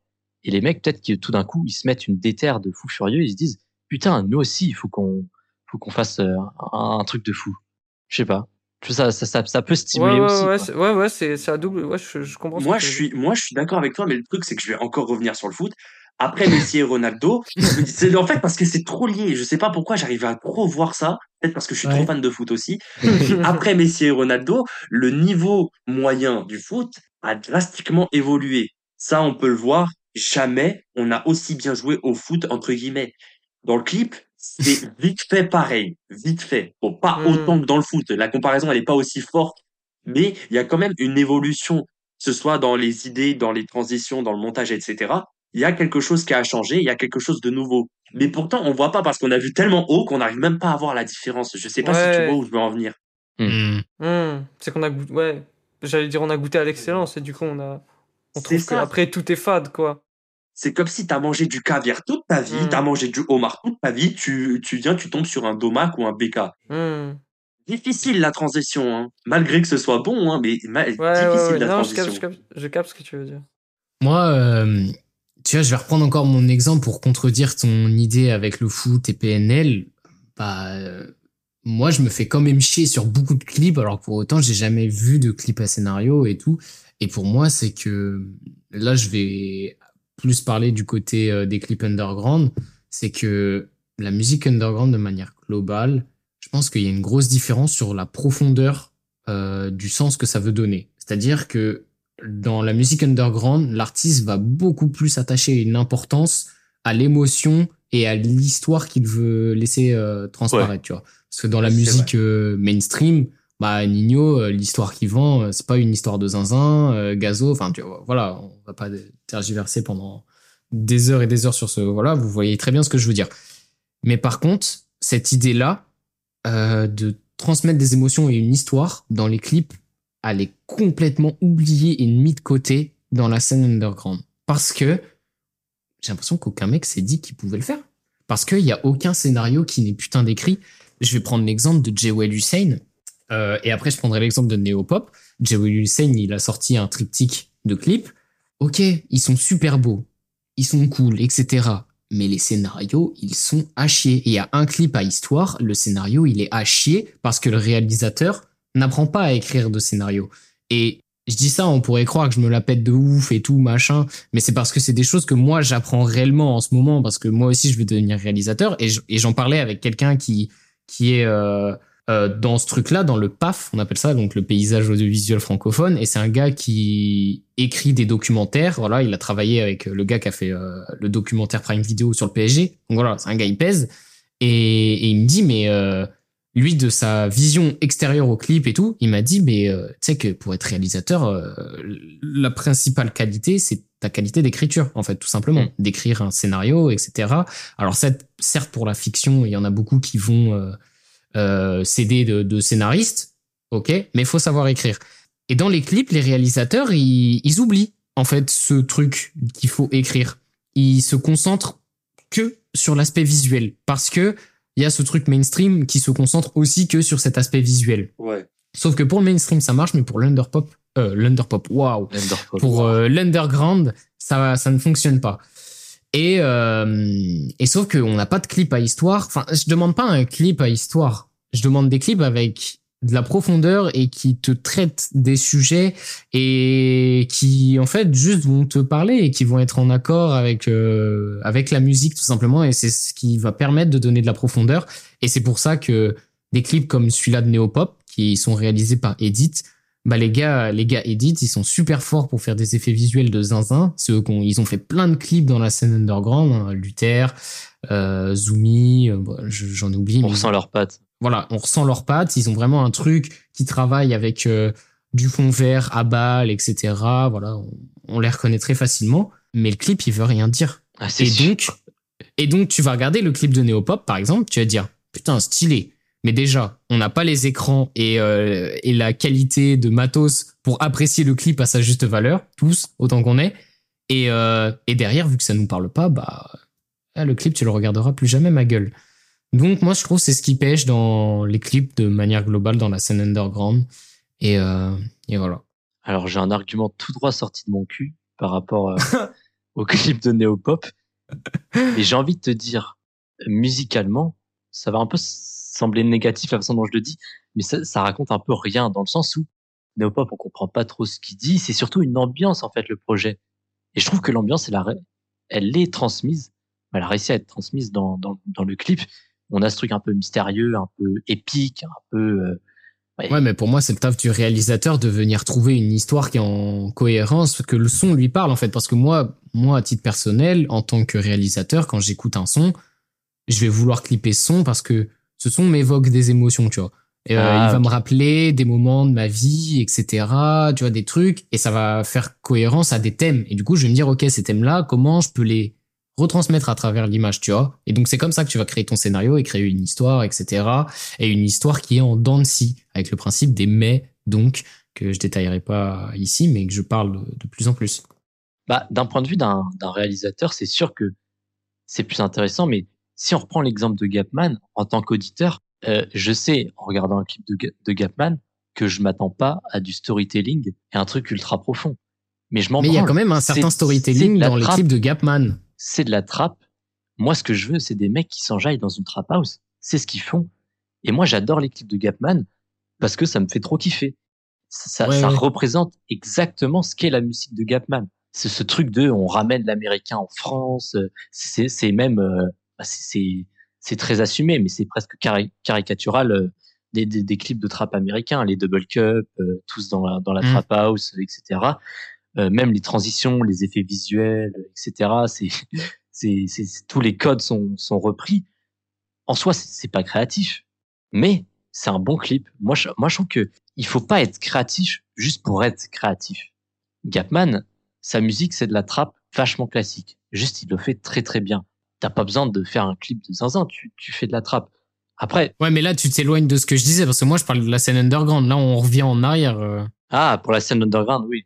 Juste pour reprendre ce que disait Stan, tu vois, il disait Néopop, il n'y a pas vraiment d'histoire dans ce qu'il dit, mais alors que Gapman, vraiment, c'est son, c'est, il décrit son style de vie, et il y a vraiment, on peut considérer ça comme, il, raconte, il nous raconte une histoire, tu vois. Oui, voilà. Tu vois ce que je veux dire? Et du coup, dans ce clip, il va, il va juste... Moi, je trouve que le storytelling, il est bien raconté dans les clips de Gapman et c'est ce qui fait que ça fonctionne. Ouais, moi, je- dans, dans ce sens-là, je suis d'accord, ouais. Après, moi, je trouve qu'il y a, il y a un truc, il y a un truc aussi par rapport à l'underground français en général. Euh, il y a un problème aussi, c'est que les gens veulent, enfin, les monteurs veulent toujours aller vers des trucs avec toujours plus d'effets. Ouais, plus. ça, je suis Ouais. complètement d'accord. Alors C'est ça, c'est fou. C'est réel. Genre, je pense à un clip que je trouve magnifique, hein, pourtant. Et même en termes de, sto- en, en termes de storytelling, c'est pas mal aussi, mais je trouve que c'est un peu abusé par moment. C'est le clip de Naeko, que je dédicace très fort, qui est Réveille-moi en automne. Magnifique clip et tout. Mais sur le drop, les transitions, il y en a beaucoup trop. Elles sont très belles, mais il y en a beaucoup trop. Et ça gâche un petit peu Hmm, le délire qu'il y a. hmm. Le délire qui a été créé avant, qui était très sobre et tout. Mais là, avec le drop, ok, il est explosif, mais c'est trop. Oh, c'est trop. Ouais. Hmm. Ouais, peut-être que trop de créativité tue la créativité, finalement. C'est même pas de la non, je créativité pense en juste que c'est des mecs qui, qui savent pas monter des Ouais. clips, hein, tout simplement. Oui, et peut-être que eux, ils, ils entendent le mot créativité par effet euh, 3D sur, euh, sur un clip, quoi. Ouais, voilà. Même si c'est très bien foutu, hein, mais. Moi, moi trop. je trouve aussi que sur euh, les clips, euh, dans la scène underground, il y a une surfocalisation de la 3D. Hmm. Oui. Ouais. Euh, à pas, pas de la bonne manière. Je pense Mm. que le meilleur exemple, c'est euh, c'est le règlement qui fait Ouais. ses clips Oui. en full 3D. Que C'est pas beau, les gars. Ouais, mais en, vrai, moi, ça me fait gaulerie, franchement, ça me fait gaulerie. C'est pas beau, mais moi, je trouve que ça marche parce que Ouais. le, le truc, c'est qu'il est censé faire un freestyle tous les jeudis. Je pense que niveau budget, s'il doit faire des clips de dingue, Non, mais mec, tu te rends pas compte du budget que ça lui a demandé de faire ça, mec. T'es un zinzin. Mec, tu te rends refaire toutes les scènes, les filmer, louer le studio pour filmer ça, mec, ça demande des thunes de fou furieux. Ça, ça lui a pas coûté euh, pas cher. hein. Non, non, je te jure qu'il a vraiment euh, pris un gros budget parce qu'il croyait à fond dans son idée. hein. bah oui, justement, mais peut-être que pousser encore plus loin, c'est peut-être justement compliqué niveau budget. Tu vois, déjà, se faire tout ça, si tu Mais non, je dis pas de pousser plus loin, je dis au contraire de, de reculer un peu et de, de se focaliser sur les bases. Après, c'est un truc euh, format freestyle, donc euh, il y, a- il y a quand même Ouais. certaines différences. Quoi. Oui. Euh, après, quand même, la 3D, c'est quand même cool. Genre, moi, personnellement, moi, je pense au clip de Topaz. C'est magnifique. Franchement, c'est De magnifique. NES Oui. Ah oui. Oui, Topaz, le NES. C'est magnifique. Moi, je trouve c'est juste une. euh, Il y, a- il y a une surfocalisation. Des fois, c'est trop mal utilisé. Je pense. oui, euh, c'est ça le problème. surtout- mais quand c'est bien utilisé. Surtout, en fait, ça, ça, ça, ça a une vraie plus-value quand c'est bien utilisé, etc. Mais il y a trop Mm. d'artistes qui se basent trop sur ça et Mm, ça ouais. rend moche, quoi. Hmm. Je pense, euh, je pense par exemple au clip de Neopop. Moi, je trouve c'est exactement euh, ce truc-là où bah Neopop des fois ça rend vraiment pas moche. Genre, on, on dirait il flotte, il marche, c'est pas, c'est pas bien réalisé, c'est pas très beau et tout. Et euh, ouais, ok, c'est bizarre, c'est mystérieux, mais euh, franchement les gars, vous, vous, vous auriez pas pu filmer ça juste dans la nature, euh, dans un décor, ok, ça rendrait ça. Après, c'est vrai que moi, j'ai pas ce point de vue de, de réalisateur. Et moi, c'est vraiment purement, en plus, en tant qu'auditeur de musique, avant d'être consommateur de clips, parce que c'est vrai que moi, je suis beaucoup plus musique que visuel. J'ai beaucoup moins d'expérience. Et du coup, peut-être que c'est pour ça que moi, le, le clip me paraît ultra efficace, parce que je trouve qu'il retransmet vachement bien la musique. Mais c'est vrai que peut-être que d'un point de vue en fait réalisateur ou quelqu'un qui bah, est vraiment dans tout ce qui est cinéma, clip et tout, il y a peut-être pas vraiment de plus-value. Je sais pas aussi. Bah, je sais pas, frère. euh, c'est tout con, mais euh, les meilleurs films du monde entier, ils ont été euh, créés. Il y avait pas de 3D quoi. Oui.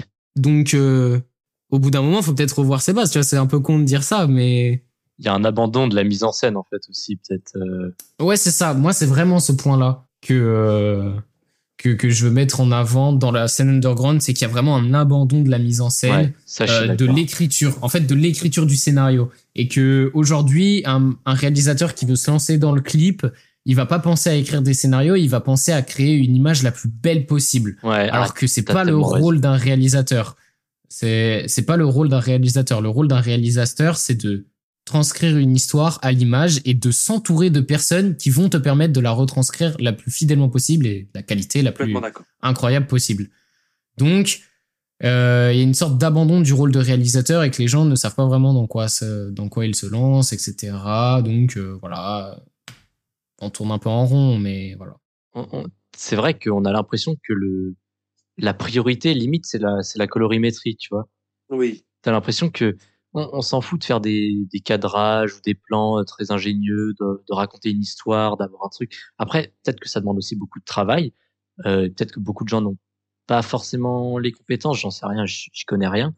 Mais c'est vrai qu'on a l'impression que on, veut surtout voir ce que ça va donner le l'image, le, le visuel final, sans prendre en compte peut-être la, la vidéo et peut-être juste avoir, euh, je sais pas, une, comme si tu faisais un screen un peu de la vidéo et d'avoir cette image en tête avec euh, les couleurs. On, on parlait de Moya euh, dans une des émissions avec le clip qui est très beau. Et c'est vrai que la colorimétrie est, est très belle. Après, je sais pas, je, je me souviens plus du clip, je sais, je sais pas ce qu'il raconte. Mais c'est vrai que des fois, on a l'impression, on, on a envie de faire quelque chose, quelque chose de beau juste pour, juste pour que ça soit beau, tu vois. Hmm. Ouais, mais c'est ce que disait, enfin, c'est ce que tu disais, Ski, de, tout à l'heure, ça dépend l'intention en fait que tu mets dans le clip au final. Et Ouais. dans quelle direction tu vas aller, quoi. Après, faut peut-être prendre aussi en compte le- l'auditeur, parce que moi, je trouve que je suis, je suis le bon exemple pour ça. M- Moi, je capte pas forcément tous ces tous ces petits détails, tous ces Hmm. tous ces trucs-là par rapport au clip. Moi, je kiffe juste parce que je trouve ça joli, tu vois. Et si je trouve que ça représente bien la musique, que c'est que c'est en fait l'audio en image, ben moi, je pense que je pense que ça va me suffire. Ou avec Gapman, si justement ça représente ça représente ce qu'il raconte, tu vois.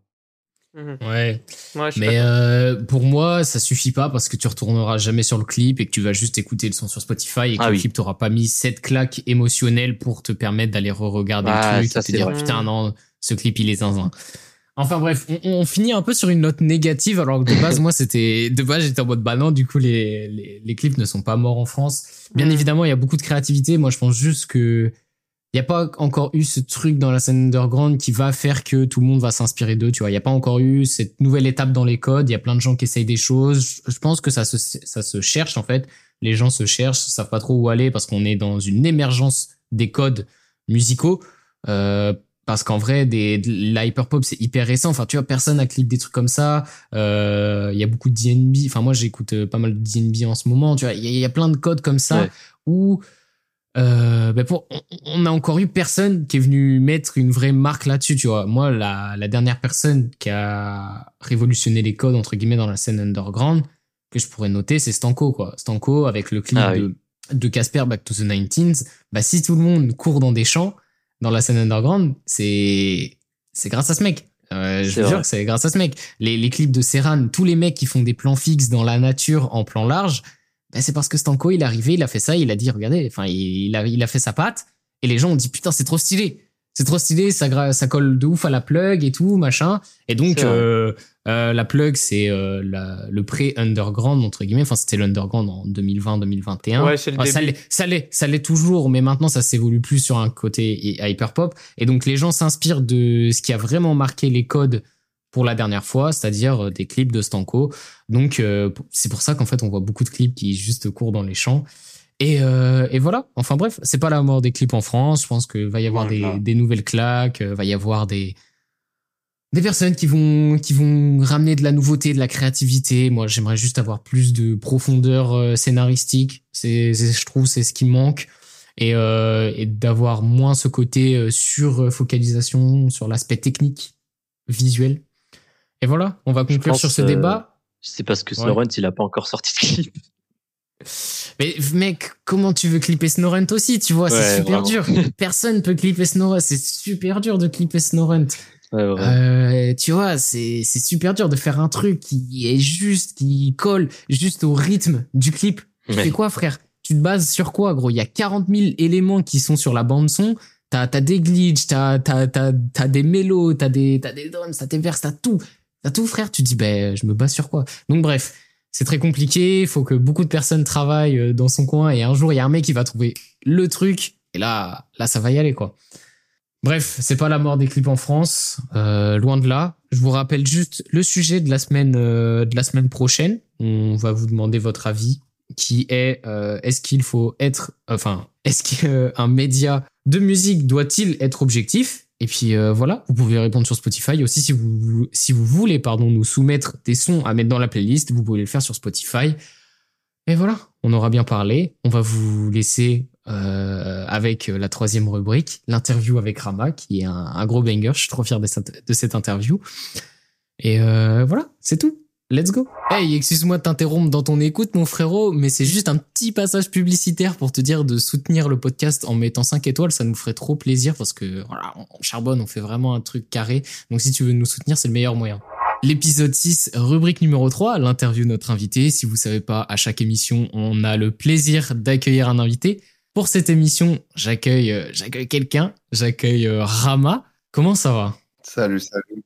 Ça va super et toi, mon ref? Bah écoute, très bien. Merci à toi d'avoir accepté, ça fait trop plaisir. Let's go. En, en ce moment, on enchaîne euh, pas mal d'artistes qui ont pas mal de choses à nous raconter. Et là, encore une fois, je sens que on va parler pendant quelques temps. On va parler Cool. pendant quelques temps. On va avoir des choses à se dire. Avant de rentrer dans le vif du sujet, je vais faire une brève présentation de qui es-tu. J'ai fait des, des petites recherches, donc euh, je vais dresser un petit portrait. Let's Et go. puis après, on va enchaîner. Alors, Rama, t'as 24 ans, Yes. originaire de Guadeloupe. T'habites à Toulouse actuellement.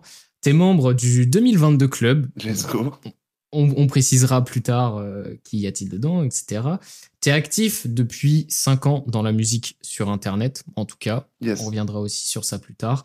Et t'es auteur-interprète. En gros, euh, tu poses ta voix, quoi. Exact. Euh, comme première question, j'aime bien commencer sur le hors rap avec les artistes parce que vu qu'on accueille généralement des personnes qui débutent, enfin pas qui débutent, mais qui ne peuvent pas en vivre, il y a forcément un à côté. Yes. Et euh, voilà, on va faire la même chose avec toi. Qu'est-ce que tu fais en dehors du rap? Wow. Euh, ben là, j'ai vraiment une énorme chance depuis cette année-là, c'est que je peux me concentrer vraiment beaucoup plus sur la musique que pas mal de mes, de mes, de mes frérots. Euh, parce que j'ai réussi à, hum, à jouer du système d'une façon où aujourd'hui je peux, grâce à ce complément du système et ma musique, vivre de ça.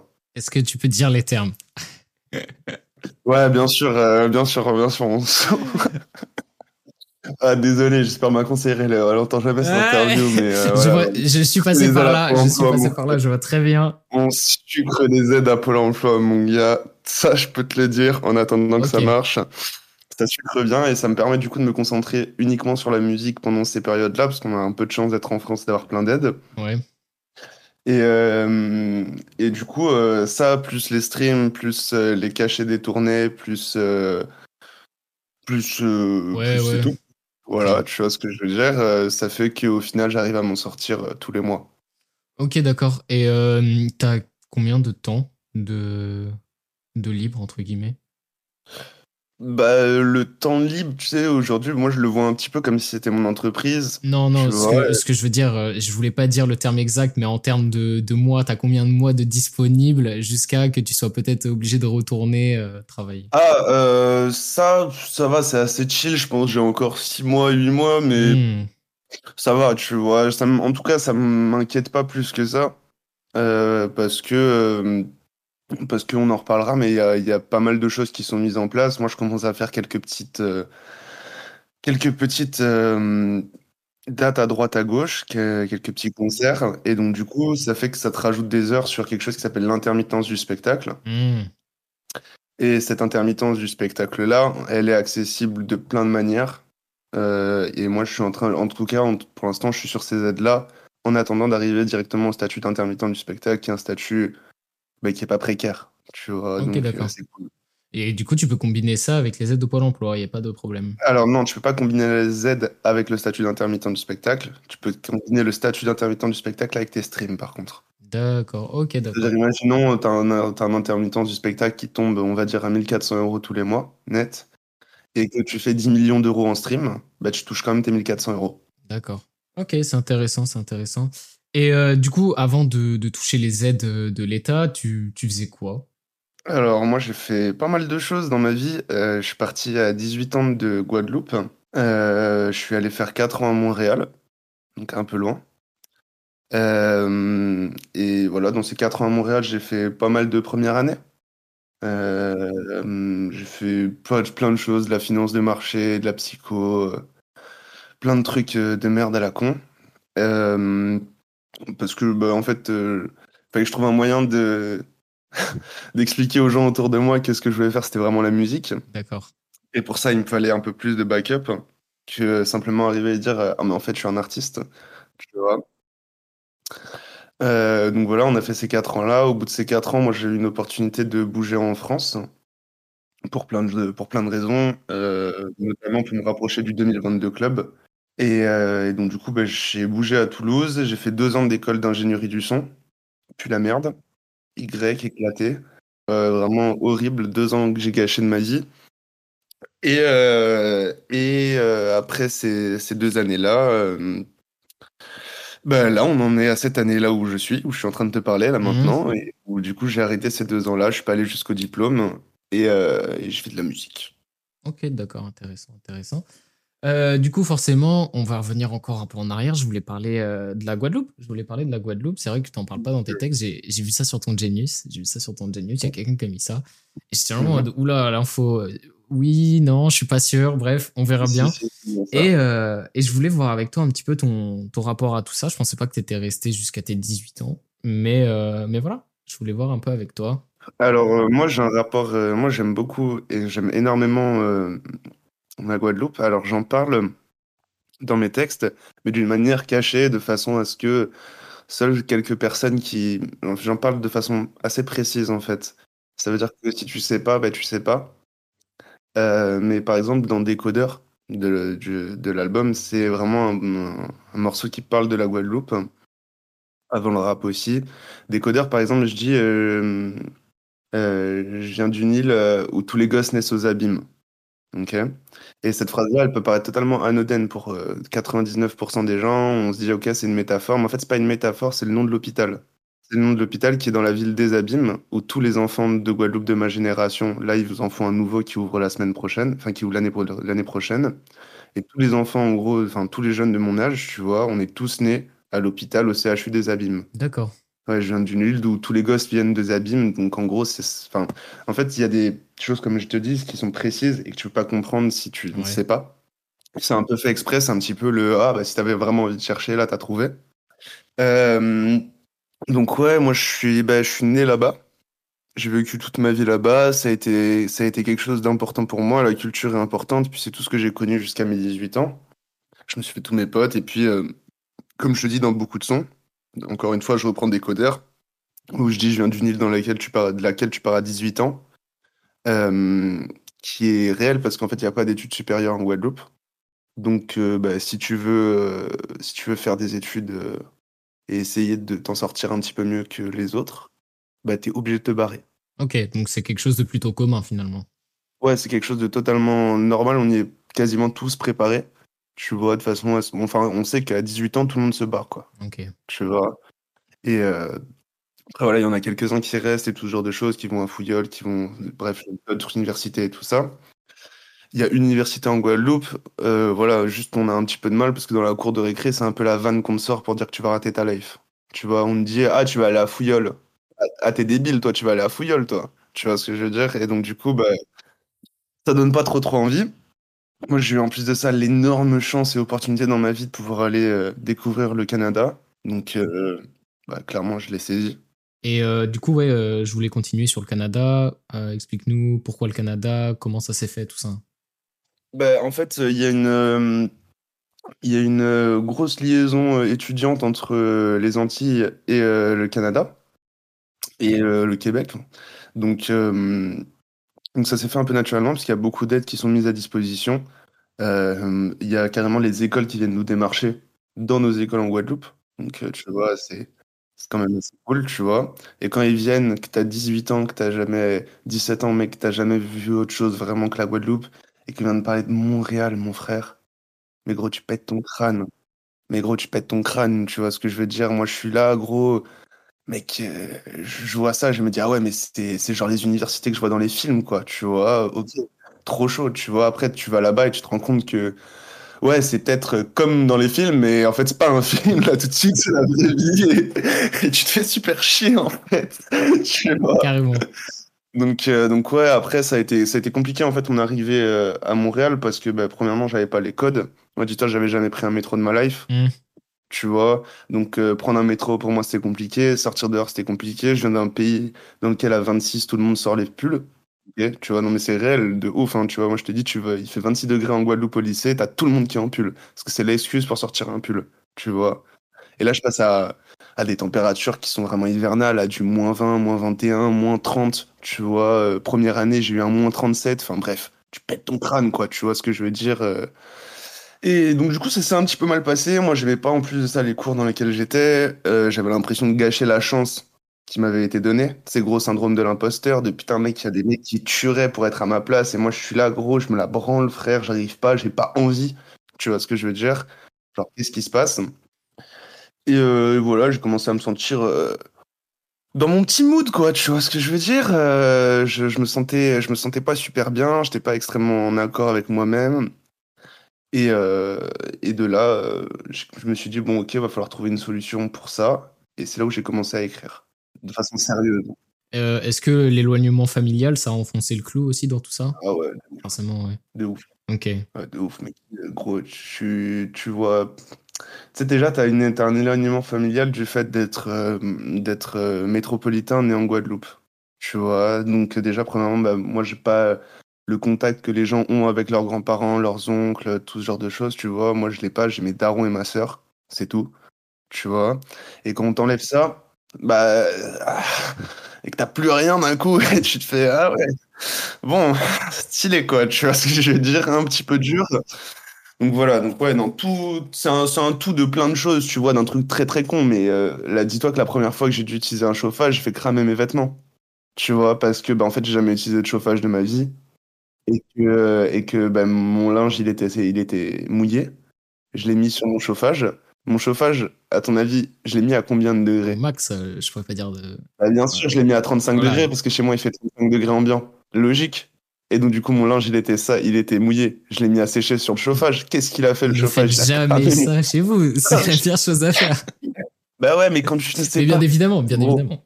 Tu vois ce que je veux dire, ça te paraît logique à toi, mais je t'assure que frère va voir un mec de avoir un petit de 16 ans en Guadeloupe, tu vois, tu le mets devant un chauffage, il te fait la même chose que moi, gros, tu vois? Et, euh, et voilà, donc euh, plein de petites galères qui viennent. Ouais, c'était une aventure. C'était une aventure. Mais quand même, euh, moi, je suis quand même surpris que tu donnes une image quand même plutôt mauvaise de, de ce voyage, enfin, voyage de cette, euh, de cette période, et pour autant, elle dure 4 ans, quoi. C'est beaucoup, 4 ans. Ouais. Ouais, bah, déjà, premièrement, tu vas où une fois que tu as fait Montréal? Tu retournes en Guadeloupe? Tu retournes, euh, tu retournes en Guadeloupe euh, comme quand t'es parti, sans diplôme, avec juste euh, deux ans de moins. Donc non. Ensuite, la période était dure et était compliquée, mais mais après, j'ai pas, je, je, je veux pas en dépeindre une image, une image où genre je suis là, je suis en boule dans ma chambre toute la journée. Tu vois, c'est pas non plus ça. Euh, mais par contre, euh, ouais, c'était c'était dur. Ça a duré quatre ans parce que derrière, bah, j'ai repris des études de, on va dire, de psychologie, tu vois. Et, euh, et dans ces études, bah, je les ai continuées pendant trois ans, donc j'ai loupé ma première année. Donc c'est pour ça que ça a duré quatre ans, tu vois. En plus de ça, on a eu le Covid qui est venu nous niquer pendant un petit moment. Bref, voilà, euh, tout plein de choses, euh, tout plein de choses euh, qui, qui font que bah, du coup ça s'est prolongé. Et puis même, euh, genre, j'avais pas forcément envie de quitter Montréal parce que j'avais nulle part d'autre où aller. C'était la contrainte. Ouais, c'était un peu la contrainte. Et puis c'était, c'était le, c'était le mal, mieux vaut le mal qu'on connaît que celui qu'on connaît pas. Ouais, ok. Tu vois? J'y allais un peu dans cette optique. Bon, maintenant, on va se concentrer un peu plus sur la musique parce que tu as dit que tous ces mauvais moments t'ont poussé à, à écrire. Mais est-ce que la musique avait déjà une certaine place avant d'arriver à Montréal, déjà? Ouais, la musique, elle avait déjà une grosse place. En tout cas, le rap avait une grosse place dans ma vie euh, parce que, euh, parce que, bah, en fait, j'ai été, j'ai été un peu piqué vers mes 11-12 ans. Genre, euh, pareil, en Guadeloupe, il n'y avait pas grand, grand, grand chose qui se passait, tu vois. Et il y a eu un, quand j'étais petit, il y a eu un concert de la section. Ok. Et donc, du coup, bah, ce concert de la section, c'était un peu le truc euh, stylé auquel tout le monde voulait aller, tu vois. Et, euh, et moi, j'avais pas le droit. J'ai crevé, tu vois. La elle m'a dit non, c'est mort. T'as 11 ans, tu vas pas dans un concert. Ok. Et euh, du coup, bah, j'avais le seum. Et du coup, le soir, pour être un peu intéressant, tu vois, pour essayer de, de capter tout le monde, je suis allé regarder la section d'assaut. C'est-à-dire que j'ai pas dormi de la nuit. J'étais là sur mon bigot, à l'époque des YouTube où il n'y avait pas encore de pub. Génial. Et je me suis maté tous les clips de la section, frère. J'ai appris tous les mecs par cœur et tout ça. Et mec, j'ai pété mon crâne sur. euh, bah, je pète mon crâne en fait sur la section, tu vois. Derrière, euh, derrière vient énormément de choses. Euh, c'est l'époque Lafouine versus Booba. Et à ce moment-là, bah, moi, je, je, kiffe, tu vois. Genre, je kiffe le rap, donc j'écoute un petit peu des deux. Euh, avec Lafouine, je découvre Youssoufa. Avec Youssoufa, je découvre Medine. Avec Medine, je découvre Kerry James. Avec tout ça, je découvre euh, en parallèle, je découvre d'autres rappeurs. Je découvre des Orelsan. Je découvre, euh, je découvre le 1995. Euh, je découvre, bref, toute cette période-là qui arrive, qui, qui vient à ce moment-là, où moi je me dis, ah ouais, trop bien ça, mais en fait, ils parlent, les frères, tu vois. Et si je réécoute aujourd'hui, je me dis, bon, ils disent pas grand-chose non plus, tu vois. Mais, mais c'était fou, faut se dire que, par exemple, pour tout ce qui est euh, Youssoufa, Kerry James, Medine, moi, gros, je vivais en Guadeloupe, comme je te le disais, c'est-à-dire qu'on n'a aucune ouverture culturelle.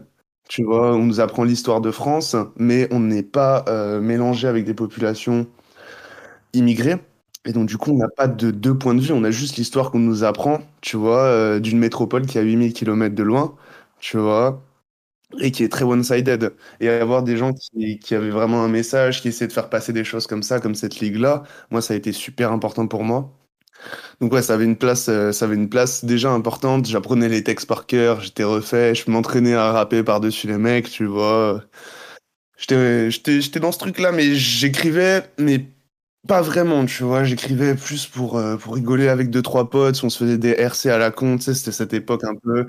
Et voilà, ça s'arrête à peu près là, quoi. D'accord. Et donc, euh, à Montréal, tu as passé le step de, au lieu d'être auditeur, tu t'es dit, je veux devenir créateur.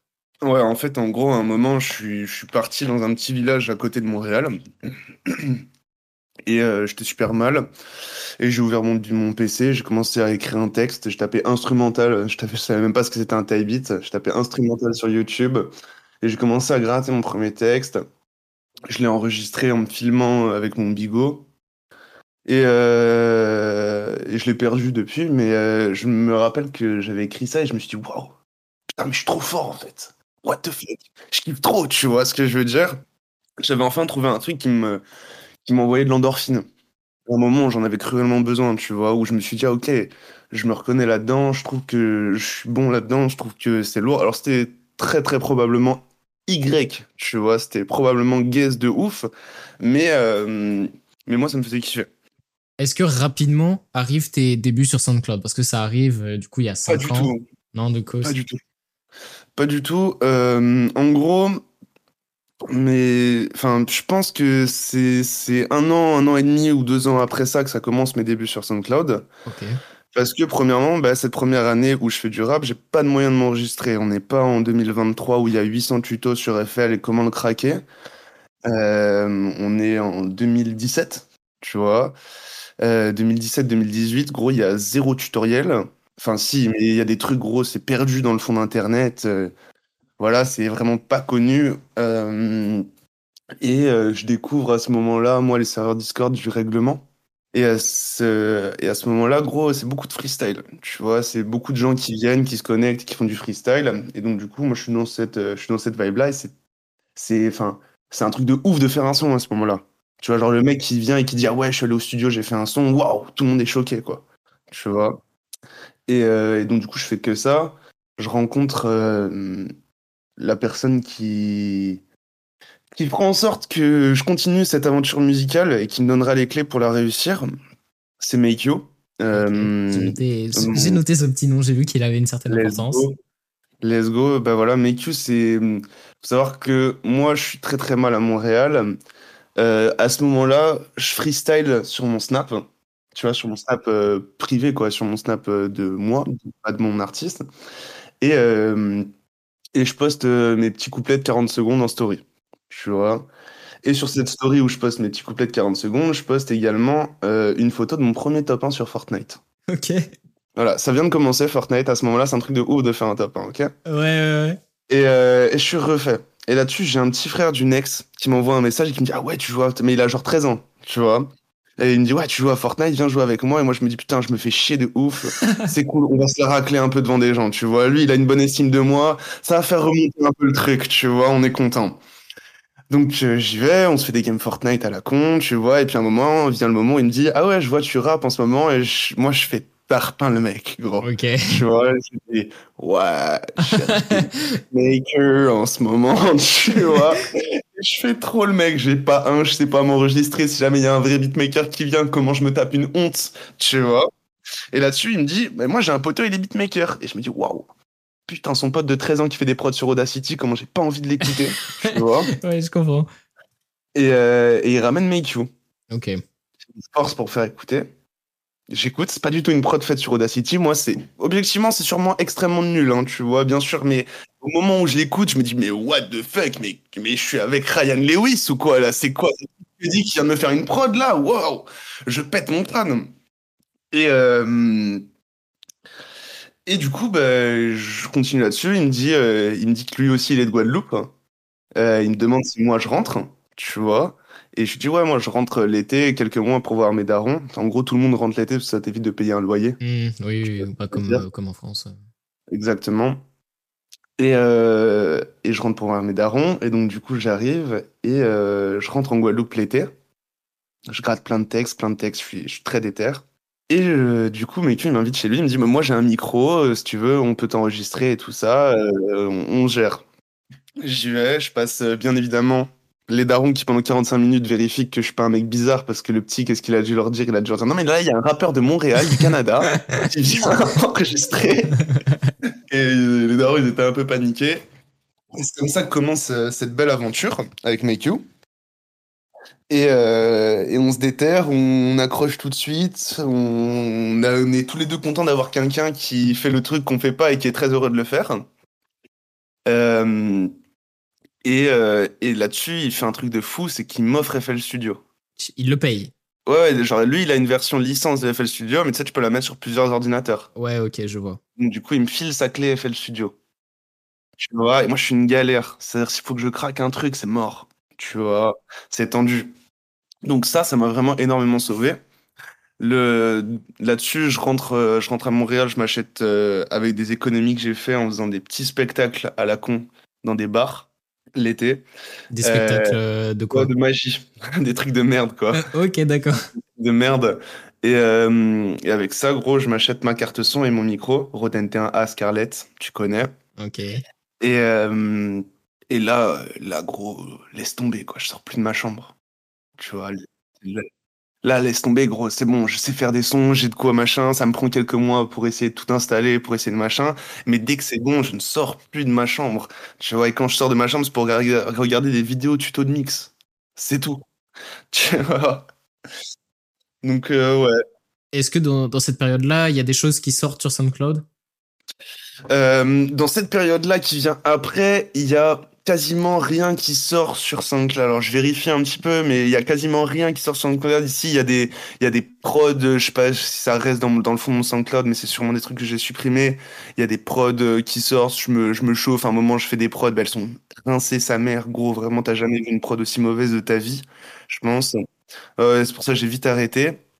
Et euh, je vérifie un petit peu, mais je crois que il y a rien qui est en public parce que j'avais vraiment envie d'arriver avec quelque chose de stylé. En fait, j'avais pas envie qu'on me prenne pour un rookie. Tu vois, je, genre j'ai jamais voulu qu'on se dise ah ouais c'est stylé. Dans deux ans, ce sera, tu vois ce que je veux dire? Hmm. Et, euh, et donc, du coup, je pense que j'ai rien sorti. J'ai rien sorti. C'est l'année d'après, après avoir un petit peu travaillé, où j'ai sorti, là, du coup, euh, mon premier projet SoundCloud différent. Ouais, Ouais. 2019, c'est ça. C'est ça. Ok. Moi, c'est ce que j'ai noté. T'as fait à peu près deux ans où tu postes des singles et des EP sur SoundCloud. Je suppose Ouais. qu'il y en a qui ont été supprimés parce que dans des sons, tu dis ouais, il y a ça qui sort et tu vas sur la page SoundCloud, il y a plus rien. Ouais, ouais, ouais, non, Euh, mais il y a énormément de choses qui ont été supprimées. Mais euh, ensuite, euh, on arrive euh, en octobre euh, 2020. Non, pardon, Mhm. un, un petit peu avant, cinq mois avant plutôt. Euh, premier euh, single qui sort sur euh, Spotify, Attitude, euh, fit, fit Make You du coup. Et, euh, et pourquoi Pourquoi ce single sort Non, à ce moment-là? Alors, parce qu'à ce moment-là, avec Make You, ça fait deux ans, pourquoi est-ce qu'on sort rien? C'est pas parce qu'on travaille pas, c'est parce que ça fait deux ans qu'on prépare un album qui s'appelle Lycanthrope. Ok? Que là, on est à une dizaine de titres, on est super refait, très heureux de l'avoir fait, et que donc, du coup, Attitude doit annoncer un peu ce projet-là. Euh, je l'envoie, je crois que DistroKid le refuse, alors qu'il ne le refuse pas, et qu'il le poste. Et je me rends compte qu'il est posté trois mois après. Donc la pire, la pire gestion de sortie que t'aies jamais vue de ta vie. tu vois. Genre, trois mois après, il y a, y a Mehdi qui vient me voir et qui me dit, je t'explique le truc, il m'appelle, il me dit, mec, euh, je veux pas casser les couilles, je sais qu'il y a rien, je sais qu'on n'a pas fait un sou, mais juste euh, éthiquement parlant, est-ce que tu peux, s'il te plaît, me mettre mes 50% sur le son? Et je lui dis, mais gros, le son, il est pas sorti. Il me dit, mais pourquoi que là, quand je vais sur ce il est sous mes yeux, le son? Mais là, en gros, ah, comment tu vas péter ton crâne là? T'es là en mode. Le coup de chaud. Le coup de chaud. merde. Donc, euh, petit coup de chaud. Un petit coup de chaud. À ce moment-là, je travaille, euh, je travaille énormément de choses. Euh, En, en rapport avec la musique quand tu dis ça? Ouais, je travaille énormément de choses euh, en rapport avec la musique. Ça veut dire que j'ai, réussi à trouver une super équipe d'une dizaine de personnes pour faire des clips. J'ai réussi à trouver une danseuse et une salle pour faire un pareil. Pour, euh, pour traîner une choré, pour faire un clip un peu stylé. Bref, je, je suis sur plein de points. Et ça avance super bien. La sortie de ce projet va être trop bien. On est trop refait. Et deux semaines euh, avant le tournage, qu'est-ce qui se passe? Le confinement. Ok. Et là, c'est vraiment la pire période de ma life, gros. Tu vois, là, gros, dis-toi, euh, tous les gens que je travaille sont, des, sont comme moi des immigrés étrangers à Montréal. Donc, j'ai plus personne avec qui bosser. Euh, ma danseuse, avec qui ça fait un mois et demi que je travaille, elle se fait rapatrier aussi. Moi, je me fais virer de chez moi, je finis sur le, sur le canapé d'un meilleur pote. Pendant trois mois. et, euh, et voilà, une longue période, une longue période de merde, quoi, tu vois. Ok, d'accord. Et donc, ce qui explique que euh, cet album ne sort pas. que cet album ne sortira, ne sortira jamais, même si aujourd'hui il est fini, full mixé, full masterisé. Aujourd'hui, ça n'a rien à voir avec ce que je fais. Et euh, ça a pris trop de temps, il y a eu trop de délais. Et voilà. Ok, moi j'ai noté du coup qu'en octobre 2020 sort ton premier EP, Océan Triste, cinq mois après le- la sortie de ton premier single, Attitude, qui est sur les plateformes. Et, euh, et c'est vrai que ça fait, que ça fait sens, j'avais noté ça, euh, au fait que on sent que tu as déjà une, une patte, que tu as bossé ton truc quand tu arrives sur les plateformes. Ouais. Et, euh, et du coup, dans ce contexte-là, pourquoi sort Océan Triste? Comment, comment ça se fait? Euh, en gros, à ce moment-là, je suis tellement frustré de ne pas avoir pu sortir lycanthrope. Et je me sens tellement dans une prise de niveau au moment où je, je fais Océan Triste. C'est-à-dire que c'est tellement novateur et c'est tellement ce que j'ai envie de faire que j'arrive à retranscrire que j'en suis super fier. Et dis-toi, Océan Triste, il a été fait en 10 jours. C'est un petit projet, c'est City de 22 minutes. Ouais, je crois qu'il est sorti le 28 octobre, si je me... ou le 20 octobre. Le 20 Je sais pas la octobre. date précise, mais. Euh, et dis-toi que genre, euh, genre j'ai fait du premier au 10, quoi. J'ai fait du premier au 10, je me suis déterré et je me suis dit à ce moment-là, vas-y, je sors un, je sors un EP tous les, tous les deux mois, tu vois. Euh, que je produis énormément, en fait. Je produis, genre, même au jour d'aujourd'hui, je produis quasiment tous les jours. Tu vois, genre, euh, je fais tout le temps écouter des nouveaux trucs et tout ça, je suis très très productif. Et donc, du coup, je me suis dit, vas-y, j'en ai trop marre de mettre euh, des centaines. Là, dis-toi, sur mon SoundCloud, il y a. Je sais pas combien, à combien de titres toi tu as accès, tu vois, mais dis-toi que moi, sans compter les titres que j'ai supprimés, je suis à 450 titres. Tu vois, donc- donc ça te donne euh, une idée, je pense qu'il y en a une trentaine ou une quarantaine qui sont disponibles, tu vois, sur mon Ouais, ça doit être ça à peu près. Donc, euh, donc ça fait vraiment beaucoup. Et, euh, Et du coup, bah, je, je pars sur cette production de, de projet-là sans, sans être plus, euh, sans avoir plus de thèmes que ça, juste en ayant une couleur, tu vois. Et voilà, je le sors parce que en ce, ah bah, je le sors parce que à ce moment-là, euh, à ce moment-là, ça a bien marché sur ABC Rap aussi. C'est ce que je voulais, euh, je voulais en venir après. C'est ça, c'est qu'à ce moment-là, là, Attitude, t'en parles, mais avant, avant Océan Triste, il y a Moon Noir. Ouais. Qui est en Qui gros, a pas. en- qui est en vrai mon premier single, tu vois, sans compte, sans Mhm. compter la fausse couche d'attitude, tu vois. Et, euh, et ce premier single, euh, bah, il marche beaucoup, beaucoup mieux que tout ce que j'aurais pu espérer jusqu'ici. Et, euh, et ça continue comme ça avec euh, quelques autres singles que je balance. Et en fait, moi, je dois continuer à alimenter le feu aussi à ce moment-là. J'ai pas envie de perdre la, plan- la chance qu'on vient de me donner. Bon, je le fais pas extrêmement bien euh, au vu de au vu de ce que ça aurait pu donner, mais euh, mais en tout cas, euh, je le fais et c'est cool. Putain, j'écoute rien, gros, en ce moment j'en fais plus qu'à ma tête, ouais. Je me sens pas si bien, je suis dans un mood noir, non, je fais plus d'infos faites, ouais, ouais. Mon phone en batterie faible, ou bien en mode avion, je plane au-dessus des problèmes. On est différents, on n'est pas ces mecs brillants, ouais, qui font que des progrès. Oui, c'est vrai que moi je voulais en revenir sur ABC Rap parce que euh, ah, t'as t'as percé de fou euh, sur euh, sur la chaîne. Ouais. Il y a des trucs à plus de 1 million 1 million de vues. Il y en a plusieurs qui ont bien marché. Euh, du coup, Moon Noir ça a été le premier. Et moi je voulais que t'expliques un petit peu. Alors moi, en fait, pour t'expliquer ma situation, quand je faisais mes recherches, je suis là, je mets Rama et tout sur YouTube, et là je vois des AMV. Ouais. Je fais, mais c'est quoi ce truc? Je ne, je ne connaissais pas ABC Rap. Et en fait, ils il publient des rappeurs en mettant des AMV et il y a des gros noms qui sont sortis. Ils ont sorti aussi des, des Yuzma et tout. C'est ça, en gros, à ce moment-là-. À ce moment-là, j'ai une relation particulière avec ABC Rap parce que je suis rentré l'été juste avant en Guadeloupe, comme à mon habitude. Et mon poteau, quand je lui ai fait écouter mes sons, il m'a fait découvrir un artiste sur ABC Rap qui s'appelle Yuzma. Et il me dit, putain, mec, ce que tu fais, gros, on dirait trop lui. Et on écoute et on se pète notre crâne, on sait, bon, il n'y a pas toutes les histoires qui sont sorties aujourd'hui, même je m'exprimerai, pas là-dessus, mais dans le contexte de l'époque, on est là en mode, ah ouais, chaudard, putain, ABC Rap, c'est stylé.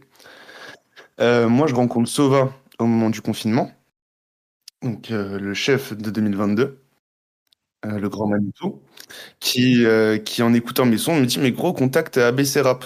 Et je dis ah ouais mais jamais, enfin ils vont s'en battre les couilles tu vois. Me dit euh, non non mais contact ABC Rap ça va leur plaire. Donc je fais quoi? Je fais le méga forcing de ma life. J'envoie un mail, il est géant, il y a plein de trucs, c'est sûr qu'il va pas le lire, il le lit pas. J'en envoie un deuxième, un troisième, un quatrième, un cinquième, un sixième, et au septième mail, j'ai fait Moon Noir. Et je renvoie dans le mail, le mail avec le lien de Moon Noir, et je lui dis, ouais, si t'aimes pas, t'as pas d'oreille. Il a, il a piqué son ego.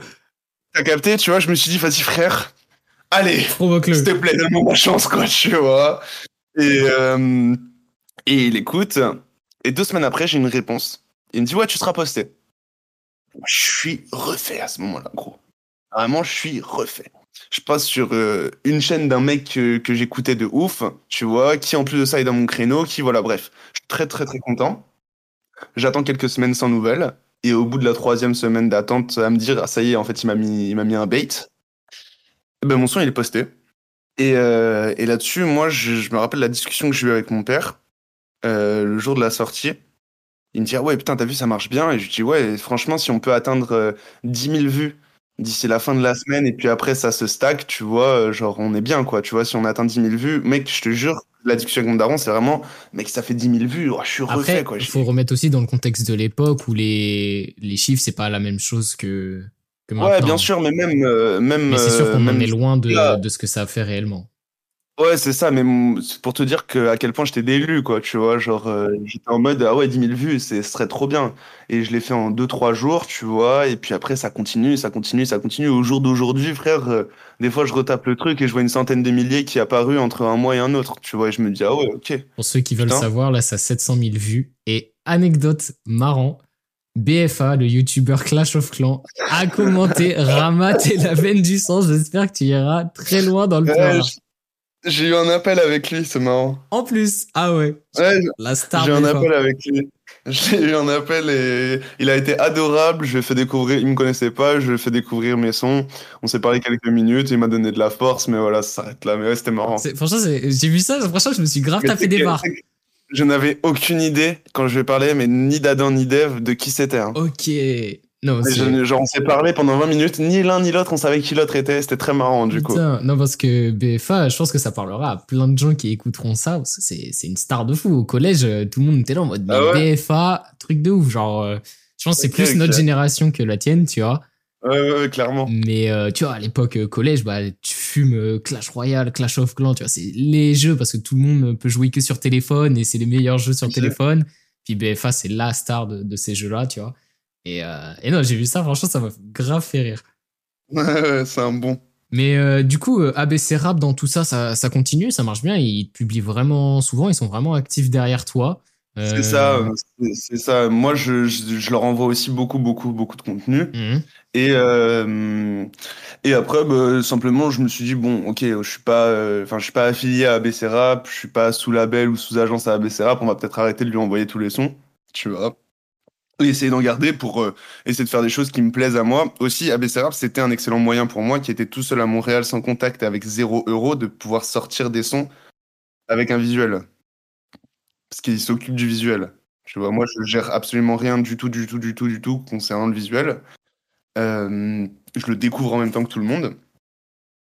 Et, euh, et du coup, bah, en fait, moi, j'avais pas de clipmaker, j'avais pas de vidéaste, j'avais personne qui pouvait m'aider et qui tenait une caméra. Et donc, du coup, bah, faire des AMV, c'était une... c'était quand même vachement économe, quoi. Oui, complètement. ouais. Donc, euh, donc euh, voilà, qu'à c'est un peu l'époque, ça. À l'époque, ça a une certaine hype, ça, ça a quand même plus de ouf, plus-value. enfin, à ce moment-là, on faisait ça, ça marche bien. Aujourd'hui, voilà, c'est un petit peu. On se dit un peu, wow, ok, encore un AMV, tu vois. Bon, c'est- après, c'est peut-être moi parce que j'en ai vu vraiment beaucoup, du coup. Non, même Mais, moi, ça m'a donné cette impression-là, quoi. Ouais, c'est ça, tu vois. Bon, aujourd'hui, on se fait un peu chier, ça, ça fait un peu chier, mais à ce moment-là, qui est sorti de confinement, euh, encore euh, quelques, quelques périodes de Covid, euh, c'est, c'est pas stylé, mais bon, c'est pas Non, mais ça, quoi. ça- tu ça vois. fait l'affaire, franchement, ça fait l'affaire. Voilà, exactement. Euh, deux mois après ton premier EP, Océantris sort ton second EP, Noël. euh, Noël sous les flammes. Alors là, du coup, ce que j'ai noté, c'est que déjà, il n'y a pas de single entre les deux. C'est il y a deux. Déjà, j'ai eu ça, j'ai fait. Le mec sort euh, pendant deux ans, il sort que des singles. Après, il sort un EP. Deux mois, il y a R. Deuxième EP, bam. Ouais. Euh, plus gros succès, déjà plus gros succès pour toi, notamment avec Yes, le single euh, du clan des cyborgs, qui a, qui a bien marché, Yes. qui marche encore. Et pourquoi un second EP aussi rapidement? Parce que je produis vraiment beaucoup, beaucoup, beaucoup, et que, en fait, dis-toi que Noël sous les flammes, à part Noël sous les flammes et Fuck les flammes, j'ai fait aucun son pour le projet. Tu vois, tous les autres sons, ils étaient déjà là. Tu vois, c'est juste que, bah, dis-toi que, par exemple, je vais te dire un truc. Hmm Moon Noir, Malade, du clan des cyborgs, Aller de l'avant. Et il y en a un autre qui est pas sorti, tu vois. Mais dis-toi que tout ça, c'est fait en quatre jours successifs. un, un son un jour, quoi. Ouais, genre, ces, ces sons-là, genre, je les fais en une semaine, quoi, tu vois. Ouais. Et ils traînent là. Et aller de l'avant, genre, je l'ai donné à, je l'ai donné à Becerra pour le projet. Euh, Malade, il fallait que ça sorte. Du clan des cyborgs, j'avais envie que ça sorte. Je sais plus ce que c'est les autres sons de Noël sous les flammes, je me connais pas très très bien, pour être tout à fait franc. Euh, mais voilà, à part euh, ça et Noël sous les flammes et Noël sous les flammes, je le fais juste à Noël. Voilà, je rentre. Je rentre en Guadeloupe à Noël, donc Noël sous les flammes. Voilà, ça me vient assez rapidement. Euh, Fuck les flammes, pareil, je le fais le 31 décembre. Et euh, je crois que quelques semaines après, euh, je, enfin, je, je, je- le fais, je le mixouille et j'upload tout le projet, quoi, avant de partir dans la soirée du 31. Je mets toute la haine de ma vie dans ma partition. Parfois je coule une taille à mourir, c'est ma partition. Bébé, je suis du clan des cyborgs et je veux partir seul. Partir seul, partir seul. Je mets toute la haine de ma vie dans ma partition. Parfois je coule une taille à mourir, c'est ma partition. Bébé, je suis du clan des cyborgs et je veux. Partir seul, partir seul. Euh, donc euh, par la suite, euh, durant l'année 2022, ça enchaîne avec des singles solo, 5 singles, j'ai noté. Ouais. Et fin de l'année, décembre 2022, deux ans après ton dernier projet, sort gros projet en 2022, ça ira mieux. Et là, du coup, on va, on va attaquer sur, sur une grosse partie, le 2022 Club.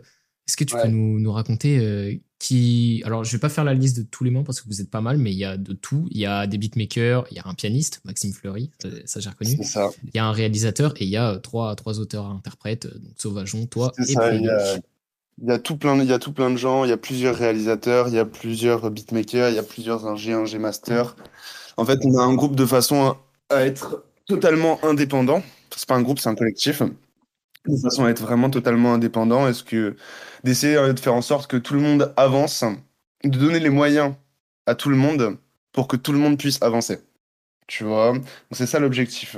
Euh, moi, je rencontre 2022 d'abord par le biais de Sova, que je rencontre, comme je le dis, euh, dans cette période il m'explique euh, d'aller vers, vers ABC Rap et il me donne pas mal de conseils qui sont, qui sont vraiment très très bons à entendre et dont j'ai vraiment besoin. Euh, je traîne avec eux pendant super longtemps sur des serveurs Discord, on se parle, voilà, c'est cool. Et, euh, et je m'entends super bien avec eux, au point où euh, je décide carrément de me barrer de, de Montréal Ouais. pour aller, pour aller en France métropolitaine.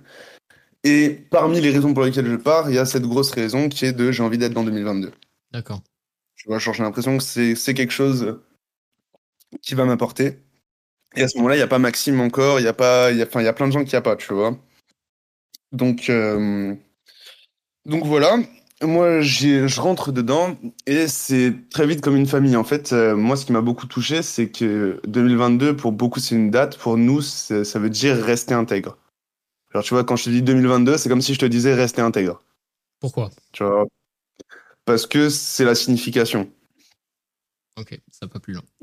Voilà, ça va malheureusement pas plus loin. J'aimerais bien t'expliquer que le 2, en fait, en latin grec, c'est. Non, Ouais, non, non, rien à voir. Ok, d'accord. Juste pour notre signification à nous de ce que ça veut dire 2022, on aurait pu rester, on aurait pu s'appeler rester intègre.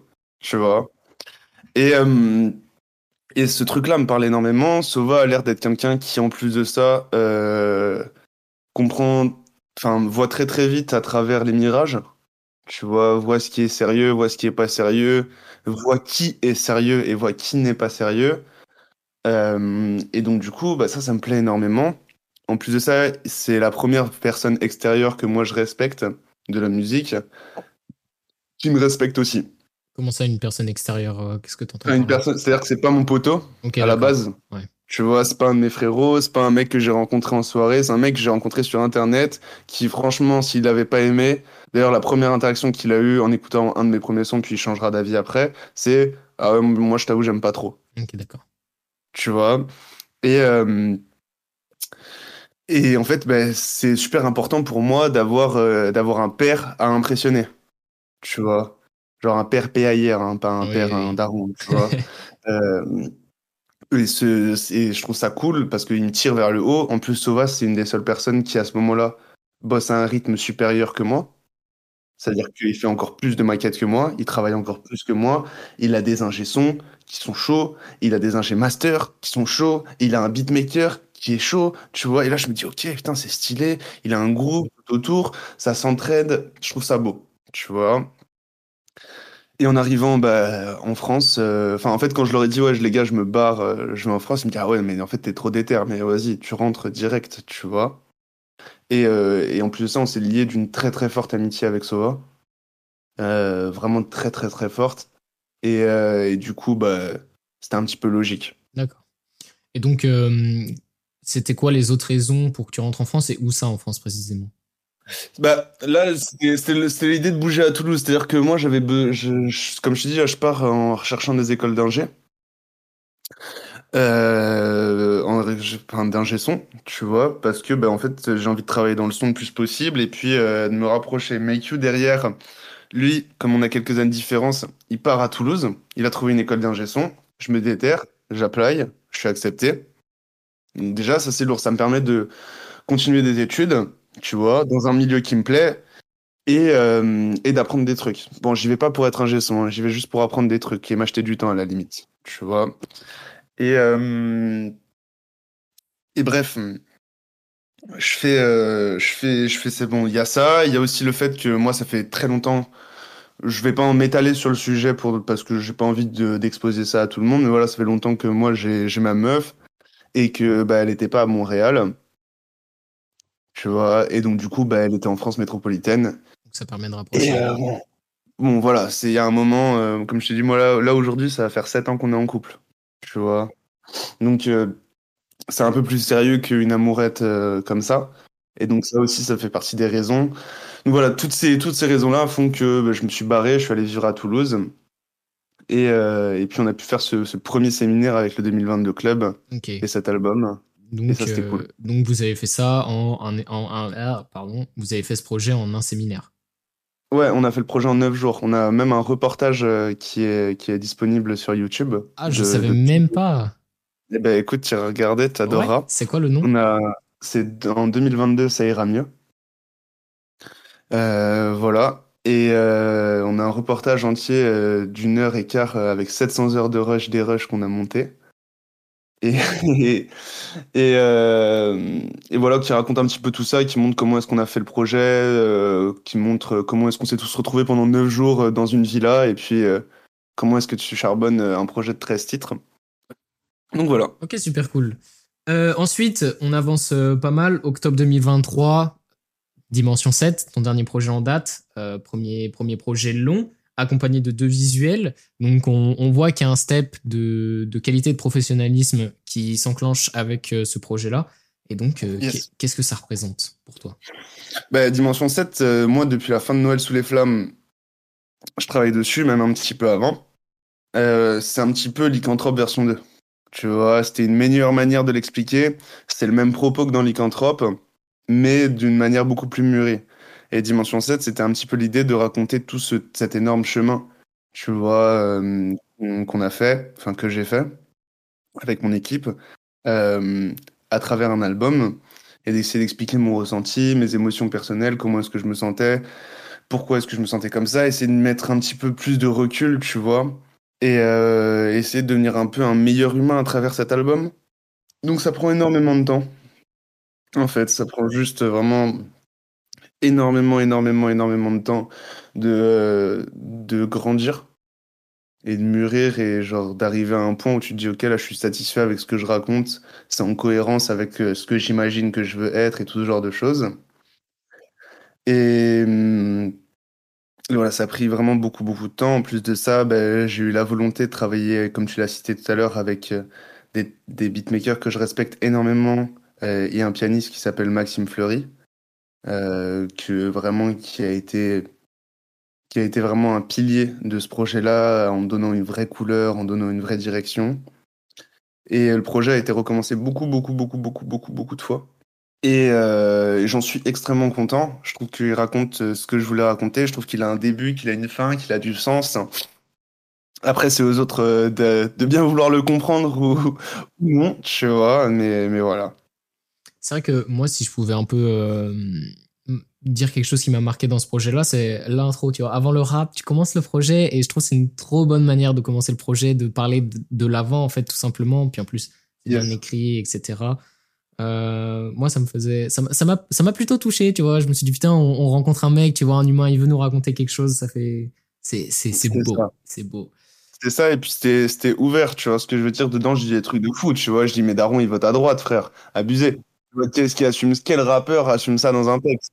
Tu vois ce que je veux dire? Alors que moi, je rencontre toute la journée, frère, je peux t'assurer. Bon, bref. T'as capté, tu vois ce que je veux dire? On sait d'où tu viens. Et, euh, c'était un peu ce truc de euh, pas essayer de jouer un personnage, d'accepter réellement qui est-ce qu'on est, et puis euh, puis même d'en trouver une espèce de, fierté dans la mise à nu. Tu vois? C'est un peu euh, un peu à la, enfin, c'est un peu une, un paradoxe à la con, enfin pas un paradoxe, mais un truc. Bref, je trouve plus le mot, mais c'est un peu genre euh, euh, Eminem qui, qui, qui se clash lui-même euh, dans, dans 8 Miles, tu vois. Ok. C'est un peu ce truc-là de vas-y, mec, j'ai tout dit sur moi, tu vois, et en plus de ça, je l'ai dit d'une façon où ça me rend stylé. Tu veux quoi maintenant? Tu vois, tu vas dire quoi? Tu, tu vas m'insulter de quoi? Tu vas dire, lui, il vient d'une famille, machin, lui, il vient de ci, lui, il vient de ça, vas-y. Je m'en fous. Pour conclure brièvement l'interview, je voulais revenir sur des questions plus ouvertes qui ont parlé de thématiques que tu abordes dans, tes textes. Dans un premier temps, tout simplement Dimension 7, parce que Dimension 7, c'est un, terme récurrent qui vient depuis bien longtemps. Et je voulais avoir ton, ton interprétation de ce que c'était, de ce que ça représentait. Euh, pour moi, Dimension 7, euh, pour moi, Dimension 7, c'est une, une façon de penser. C'est en gros l'idée de chercher un portail, qui t'amène vers un monde qu'on appellera Dimension 7, où tout va mieux. Où tout va super bien, où d'un seul coup, mec, c'est 100% de bonheur, t'es là, tu kiffes et tout ça. Ensuite, c'est la réalisation que ce monde et ce portail, il n'existe pas. Et que si tu veux un monde où t'es vraiment heureux, bah, va falloir bouger ton petit cul et puis le faire ici maintenant, parce que t'en as pas d'autre. Et donc pour moi, c'est ça, Dimension 7, tu vois. C'est c'est la, recherche de l'utopie, la réalité qui vient, et l'espoir de faire de la réalité une utopie. On dirait que je me la branle un petit peu là, mais ouais. On s'est compris. C'est ouais, ouais, complètement. C'est super intéressant. Ça fait écho en plus à ce que tu pouvais euh, raconter dans ton histoire, etc. Donc forcément, on reconnaît un peu plus l'histoire et ça permet de, de mieux comprendre le projet par ailleurs. Pour finir, je voulais parler. Tu en as brièvement, euh, tu l'as brièvement mentionné, mais tu fais souvent des références à du coup ta, ta copine que tu as actuellement, comme ce que tu as pu dire. Ça fait longtemps que vous êtes ensemble. Ça m'a un petit peu fait Mhm. penser à, la- à, à Jeune Crack qui parlait en fait de de cette relation amoureuse d'une même manière, de quelque chose de sérieux. Parce que dans le rap, euh, c'est pas commun de Ah voir ouais. des mecs qui parlent de meufs de, dans ce style-là, tu vois. Généralement, c'est plus. C'est euh, cool, t'as baisé 300 meufs, mais moi je préfère être en couple. ouais, tu vois. Donc, euh, bref, moi, ça m'avait fait penser à Jeune Crack. Et euh, bref, on va pas parler d'Jeune Crack, on n'est pas là pour ça, on va parler de toi. Euh, J'avais une question simple à te demander. Est-ce que, sans cette personne, les choses auraient été largement différentes dans la musique actuellement? Ouais. Bien sûr, parce que déjà, premièrement, tu vois là aussi, c'est la raison pour laquelle j'en parle pas trop, c'est que je la tiens très éloignée de, de tout ça. Tu vois? Et dis-toi qu'elle m'a connu, genre, je faisais pas de rap. Ok? Ça veut dire que, gros, entre moi qui fais un million de vues et moi qui suis crevé au lycée à faire le con et des tours de magie dans la cour, mec, elle s'en bat les couilles, gros. C'est abusé comme elle en a rien à péter, tu vois? Et ça me fait un bien fou, tu vois, d'avoir quelqu'un qui s'en tape que je enfin tu sais genre euh, c'est tout con mais enfin elle avait pas écouté l'album avant elle avait c'est des trucs où tu sais ça me ramène à la vie normale au fait que je suis juste un être humain et que frère demain s'il faut je me fais écraser par un bus tu vois. Et ça me ramène vraiment à cette espèce de de vraie vie qui est importante pour moi parce que quand tu es dans ce milieu artistique entouré de plein de gens qui te mettent sur un piédestal ou non, ou qui essayent de descendre d'un piédestal sur lequel ils t'ont mis, ou tout ce genre de choses. Enfin bref, t'as beaucoup, beaucoup, beaucoup, et c'est pas que ça, hein, je, je généralise pas, mais t'as beaucoup, beaucoup de réactions comme ça où les gens te regardent avec des étoiles dans les yeux. Bah, avoir quelqu'un qui s'en tape un rein et qui t'explique que là, tu vas faire la vaisselle parce que sinon tu dors sur le canapé, mon frère, tu vois, ça te remet vachement les pieds sur terre, tu vois. Et ça, je pense que tout le monde en a besoin. Pareil, euh, je pense que tous les artistes auraient besoin d'aller d'avoir une personne extérieure professionnelle à qui parler, tu vois ce que je veux dire? Si je passe ce petit message, aujourd'hui il y a beaucoup de trucs en mode euh, no psy, no psy, no psy. Euh, c'est de la merde. Pitié, euh, pitié, n'écoutez pas ce, ce débat euh, et ces sujets euh, de gens qui vous expliquent qu'aller voir un psy, c'est ça, ça fait perdre votre temps et votre argent et tout ça. Moi, ça m'a sauvé la life, les frères. Eh bah, on conclut très bien cette interview. Ça fait euh, cin- 50, 50 minutes qu'on parle. Franchement, très très bien. On a appris plein de choses. Plein de choses. Merci beaucoup, mon été dites.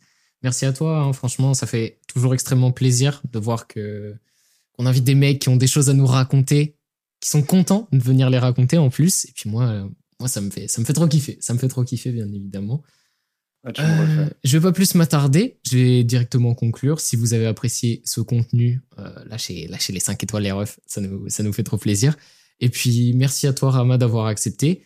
Et puis euh. Let's go. Merci beaucoup de m'avoir invité. salam.